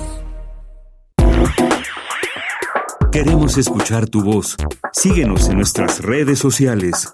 En Facebook como Prisma RU y en Twitter como arroba PrismaRU. Ya escuchábamos en este resumen informativo internacional que el presidente del gobierno español, el socialista Pedro Sánchez, anunció hoy por sorpresa el adelanto de las elecciones legislativas nacionales al 23 de julio, tras este descalabro de su partido en los comicios municipales y regionales de este domingo. Eh, los comicios se, celebrarán el próximo 23 de julio, es lo que anunció en una declaración institucional desde el Palacio de la Moncloa, eh, precisando haber tomado esta decisión a la vista de los resultados de las elecciones celebradas el día de ayer. Y ya tenemos en la línea telefónica para hablar de este tema al maestro Luis Antonio Huacuja, especialista en temas de la Unión Europea y profesor de posgrado de la UNAM. Maestro, bienvenido, muy buenas tardes. ¿Qué tal, Deyanira? Un saludo a ti y a, y a, todo el auditorio y adelanto la felicitación por el aniversario de Prisma RU. Ay, pues muchas gracias, maestro. Usted también aquí en los contenidos forma parte de este proyecto. Muchas gracias. Y, maestro, pues, ¿cómo se entiende esta decisión del presidente Pedro Sánchez ante lo que se vivió el día de ayer y que, como dicen, causó cierta sorpresa este adelanto de las elecciones? Sí, sí, bueno, un anuncio que, que sorprendió a, propios y extraños, uh -huh. tema que eh, pareciera que es una decisión poco reflexiva, sin embargo, habrá que, analizarla con, con, mayor detalle. Es un tema que consultó con el jefe de Estado, con el con el eh, con Felipe VI y ya el Consejo de, de Ministros eh, de España ya aprobó este adelanto uh -huh. de elecciones eh, para el 23 de julio. Eh, recordemos que estaban previstas para para diciembre y según lo que se ha anunciado por el gobierno se, y el Consejo de Ministros se constituirán ya en el 17 de agosto tanto el Congreso como el Senado que constituyen las las Cortes Generales en España. Un tema que, que tiene muchas lecturas. Quizá habría que primero ponderar eh, por una parte el, el, abstencionismo, que hay quien dice que fue alto y que esto golpeó, digamos, a los partidos de izquierda, pero sobre todo el ánimo, el ánimo de, de la gente. Venimos apenas recuperándonos, entre comillas, de una pandemia que causó estragos importantes, no solo sanitarios, sino en términos sociales y económicos, y ahora estamos ante una guerra, ¿no? Europa lo tiene ahí eh, mucho más cerca, mucho más a flor de piel, y además se ha traducido en una crisis económica, en una inflación generalizada importante. Y este, este ánimo de, de, ansiedad y de nerviosismo social, hoy la Gaceta UNAM habla de este mal humor social, eh, yo diría que es un nerviosismo, ¿no? Una, una situación de incertidumbre, lo cual hace que la gente esté mucho más sensible a lo que pasa y además mucho más sensible a las noticias y a las noticias falsas, ¿no? Y entonces eh, España que ha hecho la tarea en términos económicos, la Unión Europea se lo ha reconocido, el desempleo ha bajado de manera importante y no obstante esos buenos resultados económicos pese a las circunstancias, pues el, discurso, la narrativa eh, de, la derecha y de la extrema derecha han influido más en el ánimo de los votantes y de ahí la debacle que se vivió ayer en estas elecciones autonómicas y municipales en España.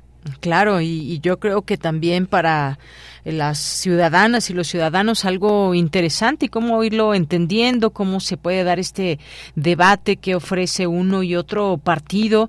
Y es que en estas elecciones los conservadores del el PP arrebataron a los socialistas alcaldías que eran importantes como las de Sevilla, Valencia y también pues se revalidaron con mayoría absoluta los gobiernos de la ciudad y la región de Madrid. Además el Partido Popular eh, se impuso en seis regiones donde gobernaban los socialistas y, también se habla del avance de Vox, de este grupo de extrema derecha. ¿Eso qué, qué, nos dice de, de, España o cómo podemos analizarlo, eh, maestro? Bueno, pues eh, es también el, debate de, la guerra del, del relato. Y en el relato, la extrema derecha ha sabido construir un discurso de una crítica al gobierno, de infundir miedo en la población, digamos, el, lo que por un lado significa mayores derechos para Vox y, y sobre todo en el discurso tergiversado que utiliza, es la pérdida de derechos, la pérdida de derechos de los padres para educar a sus hijos, en los temas de diversidad sexual, en los temas de migración, infundir el miedo en una población, insisto, que vive un, eh, un, nerviosismo y una incertidumbre eh, por las cuestiones económicas, bueno, pues la gente se siente atrapada o atraída o las dos cosas por estos discursos que apelan más a su ánimo que a su razón, ¿no? Y esto ha pues eh, ha tenido éxito este discurso de la derecha y de la extrema derecha ha dejado a mucha gente en casa, ¿no? y de ahí quizá que podamos entender esta estrategia del presidente del gobierno de decir, a ver, vamos a hablar de otra cosa, ¿no? Porque hoy mismo y seguramente en los próximos días se estará hablando de este adelanto de elecciones y no de la narrativa de, ayer en la noche y de hoy en la mañana de la derrota de, de los socialistas y de las fuerzas de izquierda. Aquí hay una oportunidad para que la izquierda un poco se sacuda y sepa construir también una narrativa de mayor unión. Recordemos que hay un gobierno de coalición en el, Partido Socialista Obrero Español y el Partido de Unidas eh, Podemos, ¿no? Con una figura importante como eh, la, la, la, vicepresidenta Yolanda Díaz, que es de, extracción de, del Partido de Unidas Podemos, eh, y que quizá ah, le, le, pasen la, la, la, la estafeta, ¿no? Pedro Sánchez de cara a unas elecciones que, digamos, si se tenían algunos meses, ahora solo se tienen algunas semanas, ¿no? Y esto hace que eh, obliga también a tomar decisiones apresuradas a la oposición, a, ver si el, PP eh, se manifiesta eh, en esta alianza con la extrema derecha, lo cual le puede redituar a, a los partidos de izquierda. Ya veremos cómo se desarrolla en las próximas semanas. Pues este asunto. Sí, y, efectivamente, ¿qué pasará en las próximas elecciones? Estas que se adelantan y por supuesto que no se hicieron esperar estas distintas respuestas, opiniones en torno a lo que dijo Pedro Sánchez o a lo que anunció de estas elecciones. Está la presidenta de la región de Madrid, del PP, Isabel Díaz Ayuso, eh, que ha hecho declaraciones al respecto. Eh, por otra parte, el líder de Vox, Santiago Abascal, que dice que es una excelente noticia porque a los españoles se les devuelve la voz después de cuatro años de mentiras. En fin, la parte política que se ha hecho no se ha hecho esperar, por supuesto. Los socios de la extrema izquierda de la coalición de gobierno con los socialistas pues invitan a trabajar para corregir esto que ha sucedido el domingo, pero ¿qué fue? ¿Cuál fue ese mensaje? Pues ahí están los resultados. También hubo algunas, algunas y, leía yo en algunos medios esta eh, algo que se sorprendió sorprendieron los propios españoles, eh, robos de votos o intenciones ahí que hubo, que normalmente una situación que no se vive en España o que tuvieron que generar mucho más esta em, vigilancia para que el voto se hiciera respetar, algo que también pues, eh, pues habla de lo que fueron estas elecciones sí unos comicios bastante peculiares, ¿no? Ya en una composición política de, un Estado español también eh, con una complejidad particular, ¿no? Recordemos que son 17 comunidades autónomas con sus propias lógicas en el País Vasco, en Cataluña, en Madrid, que tienen un peso específico y que en esta estrategia del presidente del gobierno español, pues obliga a, llegar a acuerdos. Los votos de los partidos locales, en el caso de eh, Cataluña y en el caso del, del, País Vasco, pueden ser determinantes a la hora de una elección general. Esto lo sabe, lo sabe Pedro Sánchez y obliga entonces a acelerar eh, los acercamientos, sobre todo en las fuerzas de izquierdas, que fueron las las mayores derrotadas en, general en estos comicios del día de ayer. Así es. Esto lo que me refería era del Partido eh, Popular que gana por mayoría absoluta en Melilla tras una investigación que hubo de supuesta compra de votos por correo. Eso es lo que sucedió y que por ahí se hizo un poco de ruido en esas elecciones en, Melilla y que eh, pues se dio a conocer esta información, pero a final de cuentas pues había una eh, presunta trama de compra de votos eh, a través de, de correo. Pero esto ya queda aclarado y el Partido Popular es el que gana por mayoría. Pues bueno, ya veremos cómo se van haciendo, generando eh, las cosas de aquí a antes de las elecciones, qué dice la gente también con su voto en las próximas elecciones anunciadas hoy por Pedro Sánchez, que como decimos causó sorpresa este anuncio, maestro. Claro que sí, sí, sobre todo recordar que a partir del primero de, julio España asume la presidencia del Consejo de la Unión Europea, hay una serie de, compromisos, la cumbre euro-latinoamericana y con este anuncio pues, eh, pues digamos, eh, no se detienen estos proyectos, pero sí, de ni hablar, se contaminan un poco porque el, el panorama y la temperatura política en España pues robará el foco de atención también. Muy bien, bueno, pues maestro, ya estaremos viendo todo esto. Eh, por lo pronto no podíamos dejar pasar de eh, comentar esto que sucedió allá en España y cómo se configuró este mapa electoral con este triunfo que tiene el Partido Popular. Muchas gracias, maestro. De nada, a ustedes. Hasta luego, muy buenas tardes. Gracias al maestro Luis Antonio Guacuja, especialista en temas de la Unión Europea y profesor de posgrado de la UNAM. Y bueno, antes de irnos con otro, rápidamente tenemos algunos, algunos anuncios que hacerle, algunas invitaciones. Ya les habíamos comentado y les recordamos, si han escuchado aquí en Radio UNAM los programas con temática de género, feminismos, igualdad, violencia contra las mujeres, discriminación e inclusión, bueno, pues los invitamos a que nos compartan su opinión acerca de los contenidos de programas como Violeta y Oro y escuchar y escucharnos, que pueden participar mujeres, hombres y personas de género no binario para integrarse a una charla grupal eh, a celebrarse en línea en próxima fecha. Se pueden registrar a través de nuestra página de Radio UNAM, www.radio.unam.mx o también escribiendo al correo electrónico radio@unam.mx y ustedes recibirán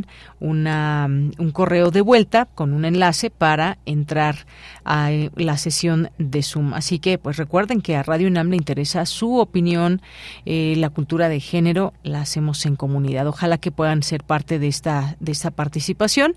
Violeta y Oro y escuchar y escucharnos, si no los conocen aún, pues los invitamos a que conozcan estos programas. Ahí los pueden eh, ubicar a través de nuestra página. Y tenemos también una invitación eh, que les hacemos para el taller de creación literaria, la escritura como eh, expresión que acaba de comenzar, pero me dicen que se pueden inscribir todavía. Acaba de comenzar el 27 de mayo y está dirigido a la comunidad LGBTIQA, comunidades indígenas, personas mayores de 60 años, personas con discapacidad compatible con este taller y público en general mayor de 18 años. La duración es de 48 sesiones, es modalidad presencial los sábados de 11 a 3. La cuota de recuperación es de 1.500 pesos mensuales. La sede es la librería Jorge Cuesta, ahí en Liverpool 2, en la colonia Juárez, aquí en la Ciudad de México, y a los participantes del taller, eh, pues va a haber publicación de los mejores trabajos, un acompañamiento individual, lectura de autores clásicos y contemporáneos, invitados especiales, y hay descuentos del 30% y planes de pago en compra de libros. Más información pueden escribir un WhatsApp al teléfono 5539 3599 41 eh, y eh, quien imparte es Rosa Marta Jasso González, quien es antropóloga y escritora. Em, pues ahí les dejamos también este este cartel ahí en nuestras redes sociales para que puedan para que puedan ser parte de él si es que les interesa. Por lo pronto, pues muchas gracias por su atención y a esta invitación que les hacemos desde Radio UNAM, desde este programa Prisma RU. Dos de la tarde con 33 minutos. Queremos escuchar tu voz. Síguenos en nuestras redes sociales. En Facebook como Prisma RU y en Twitter como arroba PrismaRU.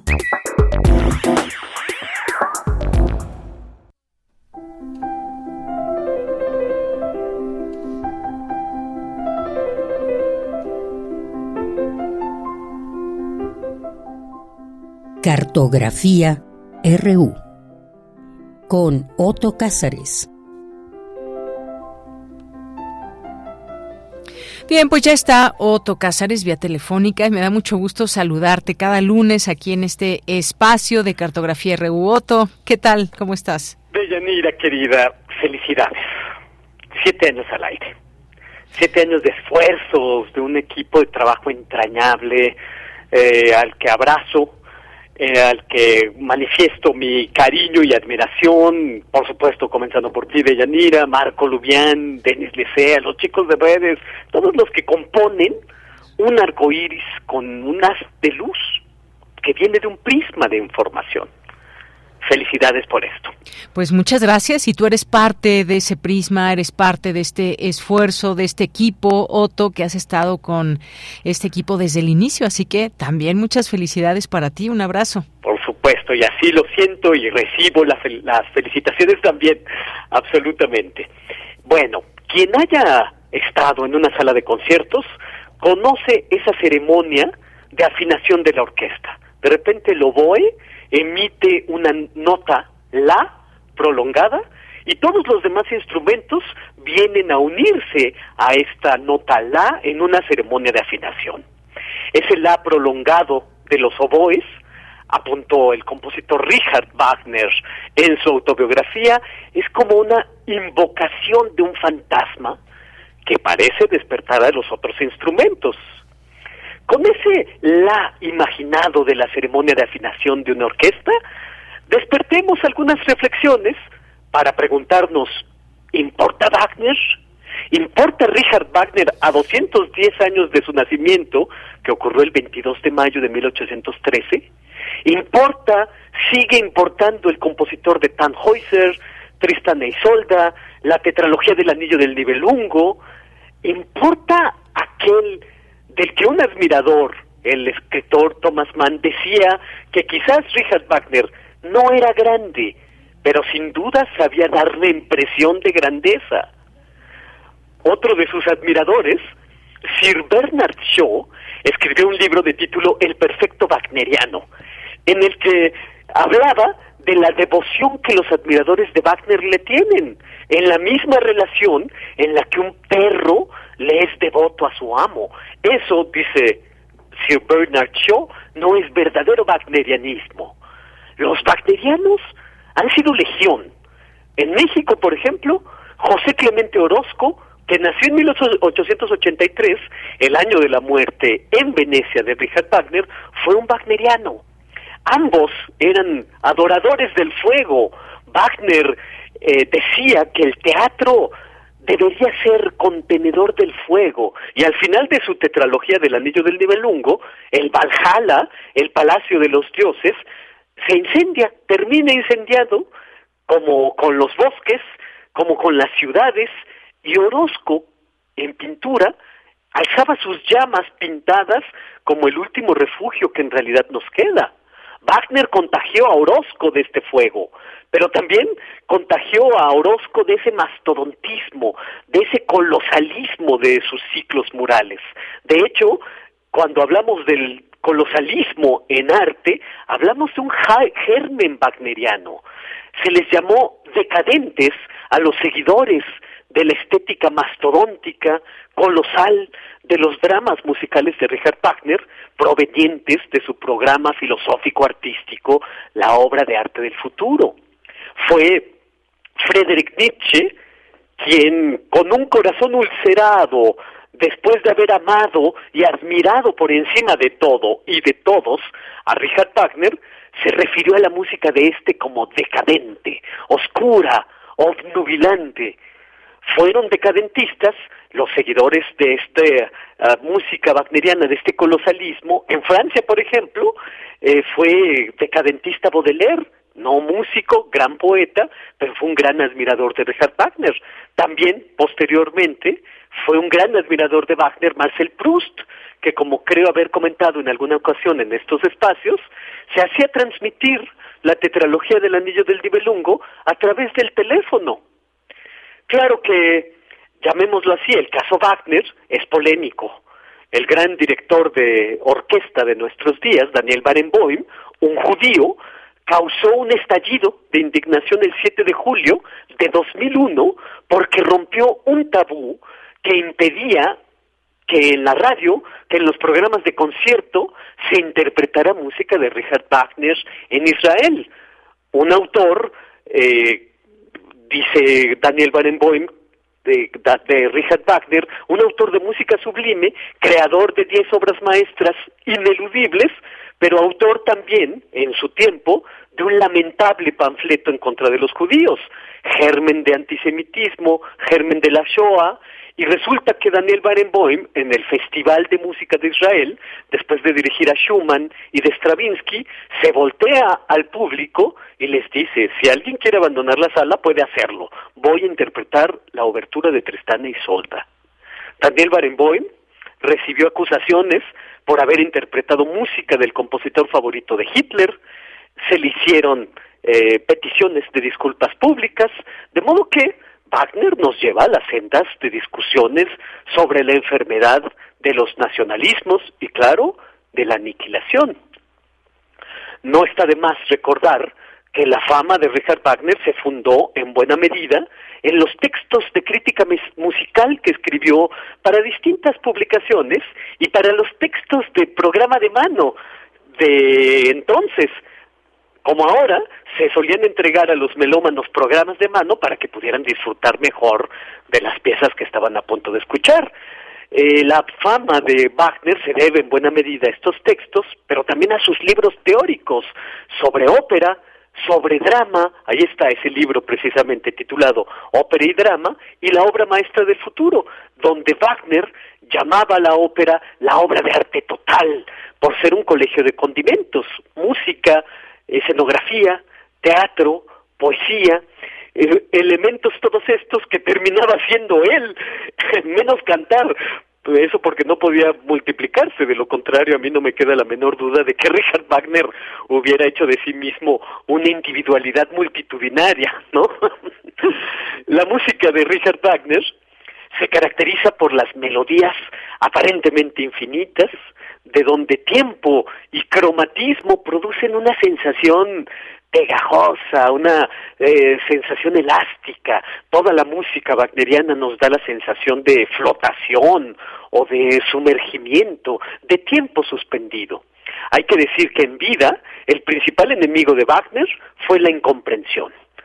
Su temprana ópera de título Rienzi utilizó por primera vez en la historia motivos conductores que se entretejen 32 motivos musicales que ilustran rasgos del carácter del tribuno Rienzi. Estas estrategias las tomó el cine para su música incidental. Cuando en el año 1848 el fuego de las revueltas de París se extendió a Viena, a Berlín y a Dresde, donde pedían el sufragio universal, la abolición de la monarquía, la supresión de los privilegios, Wagner era un funcionario asalariado en el momento en el que estallan los acontecimientos. Y después Wagner se une a los amotinados, eh, se une a su amigo, el anarquista Mikhail Bakunin. Y con Mikhail Bakunin, Wagner arrancaba plomo de los techos de las casas para fundir balas y buscar la destitución del rey Federico Augusto de Sajonia. Hubo una orden de detención en contra de Wagner, y Wagner, ayudado por Franz Liszt, que después era su suegro, huyó a París, donde escribió la obra de arte del futuro, que pensaba patéticamente que sería su última obra, su legado, y ocurre que Wagner, con el tiempo, cuando tiene 51 años, había compuesto la sublime Tristán e Isolda, los tenores no podían ni siquiera aprenderse el papel de Tristán por la complejidad, por lo largo del papel, hubo no menos de 164 ah, eh, ensayos. Y Wagner estaba escondido de sus acreedores cuando en 1864 sube al trono un extravagante rey, Luis II de Baviera, que era su más ferviente admirador. Mandó a buscar a Richard Wagner por doquier. El día del estreno de Tristán y Solda llegaron todos los acreedores y el rey llega a liquidar todas las deudas de Wagner y posteriormente provee a Richard Wagner con todos los recursos necesarios para construir su propio teatro de acuerdo a sus propias exigencias y concepciones artísticas. De modo que la vida de Richard Wagner está llena de estas sorprendentes peripecias. A la pregunta de ¿importa Wagner? hay que responder diciendo como el gran compositor mexicano Rodrigo Valdés, que me lo escribió hace un ratito en mi cuenta de Twitter, ese viejo es fundamental. Importa Richard Wagner por fundamental. Importa lo fundamental para que después lo fundamental se, me, se metamorfosee. En la vida, como en la cultura, tuyo es verdaderamente lo que has perdido. Tuyo es lo que se transforma. Y esto es lo que yo tengo que decir este lunes, 29 de mayo de 2023, en homenaje a Richard Wagner, desde luego, pero también en homenaje a mi eh, recientemente fallecida amiga Pilar Paz Román, a quien dedico estas palabras. Ella era una wagneriana, una operómana magnífica, madre de mis dos entrañables amigos, dos artistas y filósofos, David y Daniel Cefami, a quien mando un abrazo entrañable desde aquí. Muy bien, Otto, pues muchísimas gracias como siempre, gracias por esta cartografía y por supuesto también pues un abrazo, un abrazo a ti y a la familia de Pilar Paz Así es. Román. Un Muchas gracias. fuerte abrazo, querida Deyanira, nos escuchaba todo el tiempo. Bueno, pues Así quizás nos, nos seguirá escuchando en otro lugar. Así es. Bueno, Te pues mando un abrazo, querida Deyanira. claro que sí, Otto, y por aquí nos vemos mañana. Claro que sí. Hasta luego. Hasta luego. Continuamos. Cultura RU.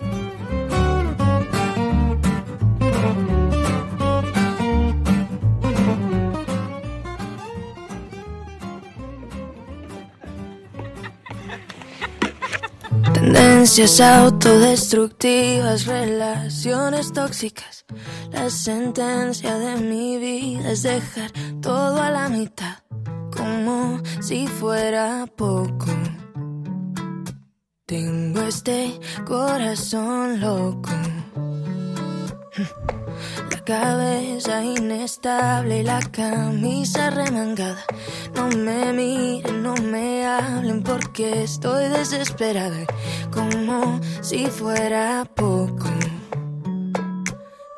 Tengo este corazón roto. Bien, pues ya estamos en Cultura con Tamara Quiroz. ¿Qué tal, Tamara? Buenas tardes. Deyanira, muy buenas tardes. Qué gusto saludarte y saludar a las y los que nos acompañan a través de estas frecuencias universitarias. Iniciar la semana con ustedes siempre es un placer. Y bueno, ya nos acercamos a la recta final de la transmisión. No sin antes hablar de música. Estamos escuchando No Voy a Ser Yo, en voz de Valentina Rico. Ella es cantautora colombiana y está de visita en nuestro país, aquí en México, para promocionar su más reciente producción si te soy sincera. Valentina Rico, bienvenida. Muchas gracias por invitarme. Qué nota estar acá, de verdad, gracias. Qué gusto. Oye, eh, pues bienvenida a nuestro país, por supuesto, y también a esta cabina. Para platicarnos de esta producción, me gustaría que nos platicaras, pues, cómo, cómo surge, ¿no? Eh, qué, te inspira? Que nos platiques de, de la lírica y de los ritmos que fusionas también. Bueno, a ver, yo empecé a trabajar en este proyecto como desde la pandemia. Empecé con mis dos mejores amigos que estábamos ahí pues todos en mi casa cuando estábamos todos encerrados. Lo empezamos a hacer como más por diversión y sacamos una canción que nos gustó mucho que se llama Así está la cosa, que fue la primera canción que escribimos de este disco. Y pues contra todo pronóstico porque en ese momento el equipo que tenía me estaba diciendo mucho como que no sacara ese tipo de música. Eh, mi proyecto como artista creo que la otra gente lo pensaba mucho más como por el lado urbano y yo en cambio nunca quise hacer urbano. Yo siempre quería hacer pop, quería hacer como yo siempre fui muy de guitarrita, de que yo pues cargo mi guitarra para todas partes, escribo con mi guitarra en mi cuarto y yo quería que fuera muy así mi proyecto. Y siento que en pandemia fue un momento perfecto para sacar algo así. De hecho creo que la pandemia abrió el, el espectro del, de los géneros musicales en la industria latina un montón otra vez porque volvió a, a, tener espacio para diferentes tipos de pop y no solo el pop urbano. Entonces ahí sacamos así está la cosa y, y pues contra todo pronóstico nos fue súper bien, la canción se metió en el top 50 viral de Colombia, me hicieron portada de playlist y yo dije, ah, si ven que sí funciona. yo pues no pensé que fuera a funcionar honestamente, pero pues fue una grata sorpresa para todos, para pues para las tres personas que trabajamos en la canción, que son Joel y Diego, que son mis mejores amigos, eh, y los productores también. Y a partir de ahí dijimos como, bueno, pues empecemos a hacer esto también. Nosotros nos enfocábamos mucho en escribir canciones para otra gente, em, pero ya viendo que había funcionado, dijimos, bueno, vamos con otra. Y sacamos otra canción que se llama Nada de Nada, que también era todo, la, antítesis de... Eh, de lo comercial, por así decirlo, porque era una balada de piano que duraba 3 minutos 40 y dijimos, bueno, y, que justo ese es un reto, ¿no? O sea, cómo enfrentarse a este a estos tiempos de esta inmediatez, donde consumimos todo eh, rápido, queremos videos virales, queremos que los videos sean cortos de 30 segundos porque no tenemos más tiempo. ¿Cómo cómo contrarrestar esto, no? Tomarte un espacio para respirar, para escuchar. Hace ratito antes de entrar a, la cabina te decía que tu voz es como una papacho al alma, ¿no? Es como para escucharte en el coche, en el transporte. Ahora eh, nos el clima aquí en la Ciudad de México pues nos nos, ayuda más porque está nubladón, como que va a llover. Entonces, ¿cómo contrarrestar eso, la inmediatez, con una propuesta como la tuya, no? Pues la verdad, siento que, que lo de nosotros se dio natural porque yo realmente nunca estaba buscando nada. O sea, yo saqué música por sacar música, porque me gustaba. Y creo que empezó a tener un, un, un desarrollo rápido, no viral, porque realmente mi música no es viral, pero siento que ha crecido mucho y, ha ido en, en ¿cómo se llama? En creciendo. O sea, siempre ha ido subiendo, subiendo, subiendo. Eh, en vez de, o sea, y creo que ha sido un crecimiento como lento pero seguro y no tan como de, uy, se viralizó y flopeó. No, ya ha seguido como creciendo, creciendo, creciendo, creciendo. Y me he encargado mucho de crear como una base de, de seguidores y de gente que le gusta mucho y que conecta con mi música, que no, pues yo no soy la que tiene el following más grande del mundo, pero sí definitivamente lo que he crecido, lo he crecido muy orgánicamente y, como con la aprobación de esa gente que, que ha creído en mí. Entonces creo que ha sido muy, pues muy lindo, ha sido una relación linda entre que hemos hecho la música entre amigos, súper desde el corazón, desde experiencias personales. Eh, y conectando también con la gente, porque yo si bien escribo de, de mis experiencias personales de mi propia vida, pues sé que no me pasan solo a mí. O sea, estas cosas nos pasan a todos todos los días. Alguien, alguien se puede sentir identificado ¿no? con, estas historias que tú transmites a través de la música, a través del ritmo. Oye, platícanos también un poco pues de, tus referentes musicales y también con quienes has colaborado. ahorita mencionabas que escribías canciones también para otros artistas, ¿no? Como para quién, eh, para ir también ubicando un poco de tu trabajo. Claro. a ver, pues todavía sigo escribiendo para otros artistas. Lo que pasa es que ahora lo hago en el tiempo que me queda. Antes era al revés. Eh, pero he escrito con Morat, con Aitana, con Dara Paola, Alex Hoyer, eh, Paulina Rubio, David Bisbal, eh, Luis Fonsi, Lazo, eh, ¿quién más? Lola Índigo, Chino y Nacho. Bien, también muy, latinoamericano también, ¿no? Ajá. Muy latinoamericano. ¿Y de tus referentes musicales? Y de mis referentes musicales, pues tengo muchos. O sea, en, la industria latina, pues yo, yo crecí mucho con el pop latino. Entonces me, me gusta mucho Shakira, me gusta mucho Cani García, me gusta mucho Alejandro Fernández en sus dos versiones, ¿no? En sus versiones eh, como balada más balada y más y más más mexicano, pues. Me más folclórico, más ranchero. Me gusta mucho en sus dos versiones porque siento que además lo hace divinamente las dos.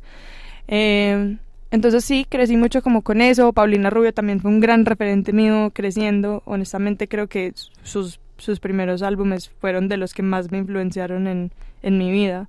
Eh, ¿Qué más?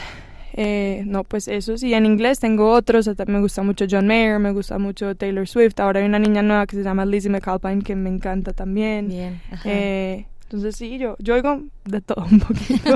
Oye, y hablando justo, pues, te, te, ha tocado esta, digamos, pues esta nueva era de, de poder compartir la música a través de plataformas digitales, eh, ya a lo mejor con un, no, sin un sello discográfico, ¿no? Antes era un poquito más complicado quizá eh, llegar a las radiodifusoras, por ejemplo. Ahora, pues, como bien decías, ¿no? La pandemia también abrió un, un portal, otras puertas para, para talentos emergentes o para justo eh, tú compartir, pues, tu voz en vez de nada más tu, lírica, ¿no? Eh, ¿Cómo ha sido para ti pues este trabajo y, este, este tiempo para promocionar este nuevo álbum? Pues la verdad yo siento que, que para mí ha sido un proceso lindo, o sea, no ha sido un proceso frustrante, de hecho yo pues soy artista independiente y empecé distribuyendo con una distribuidora chiquita, pues no chiquita, pero pues que es para artistas independientes que se llama City Baby. Y empecé a sacar las cosas por ahí y con ellos me fue excelente. O sea, que yo decía como, wow, o sea, no, no creo que una disquera en este momento me pudiera hacer llegar a donde ellos me están haciendo llegar en plataformas. Eh, ahora cambié de, de, distribuidora y pasé a una un poquito más grande porque como el proyecto ha crecido, pues también necesito que me, como delegar ciertas cosas, yo no puedo hacer todo ya.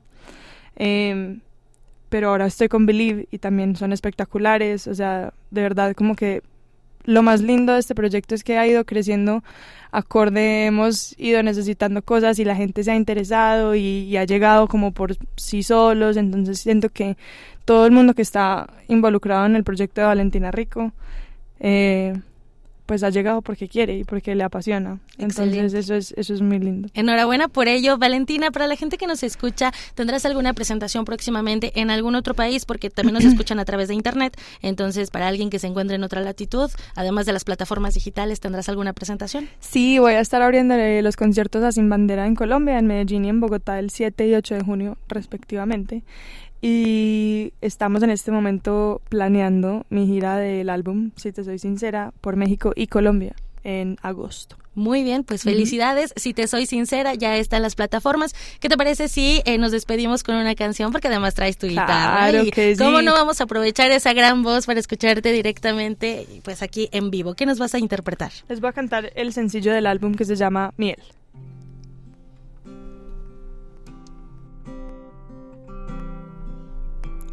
Velas en el viento que no se apagan nunca. Juega con mi tiempo que yo te quiero igual. Igual.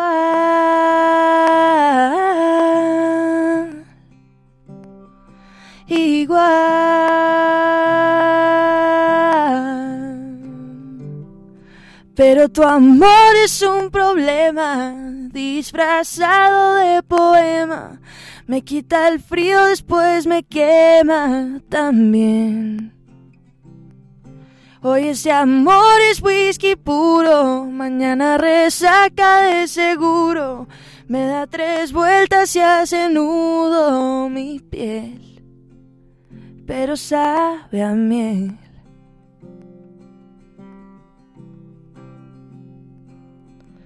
Se complican las cosas entre más pienso.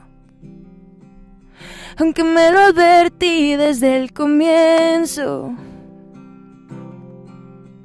Y con solamente sacarme un suspiro, puedes hacer lo que quieras conmigo. ¿Cómo es que te duermes tranquilo? Mientras yo me desvivo, tu amor es un problema disfrazado de poema. Me quita el frío y me quema también. Pero sabe a miel.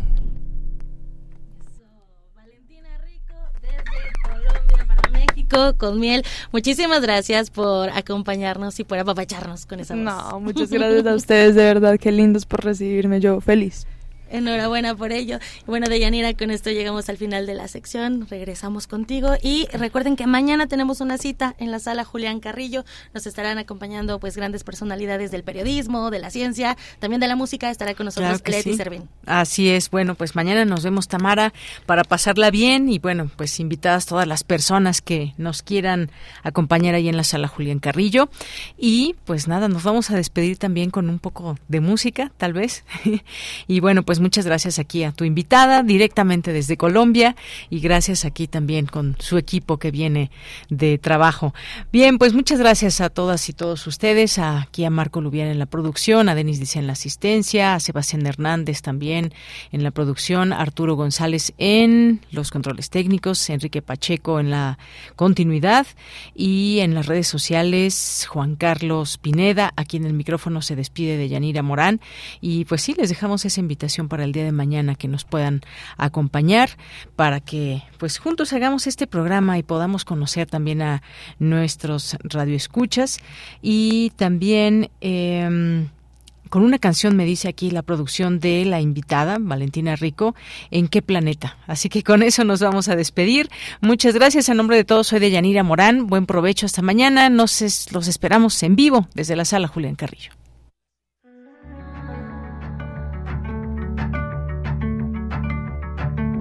Aquí en la tierra, cuando me miras, mis ojos se hacen mares.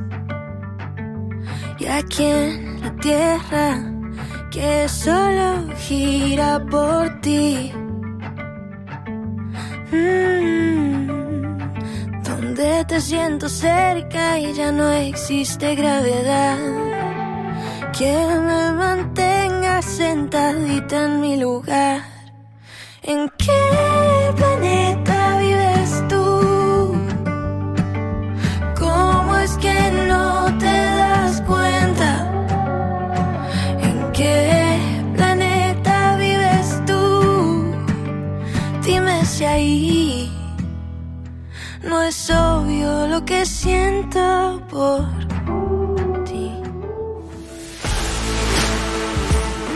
Radio UNAM presentó Prisma RU. Una mirada universitaria sobre los acontecimientos actuales. Prisma RU. Relatamos al mundo.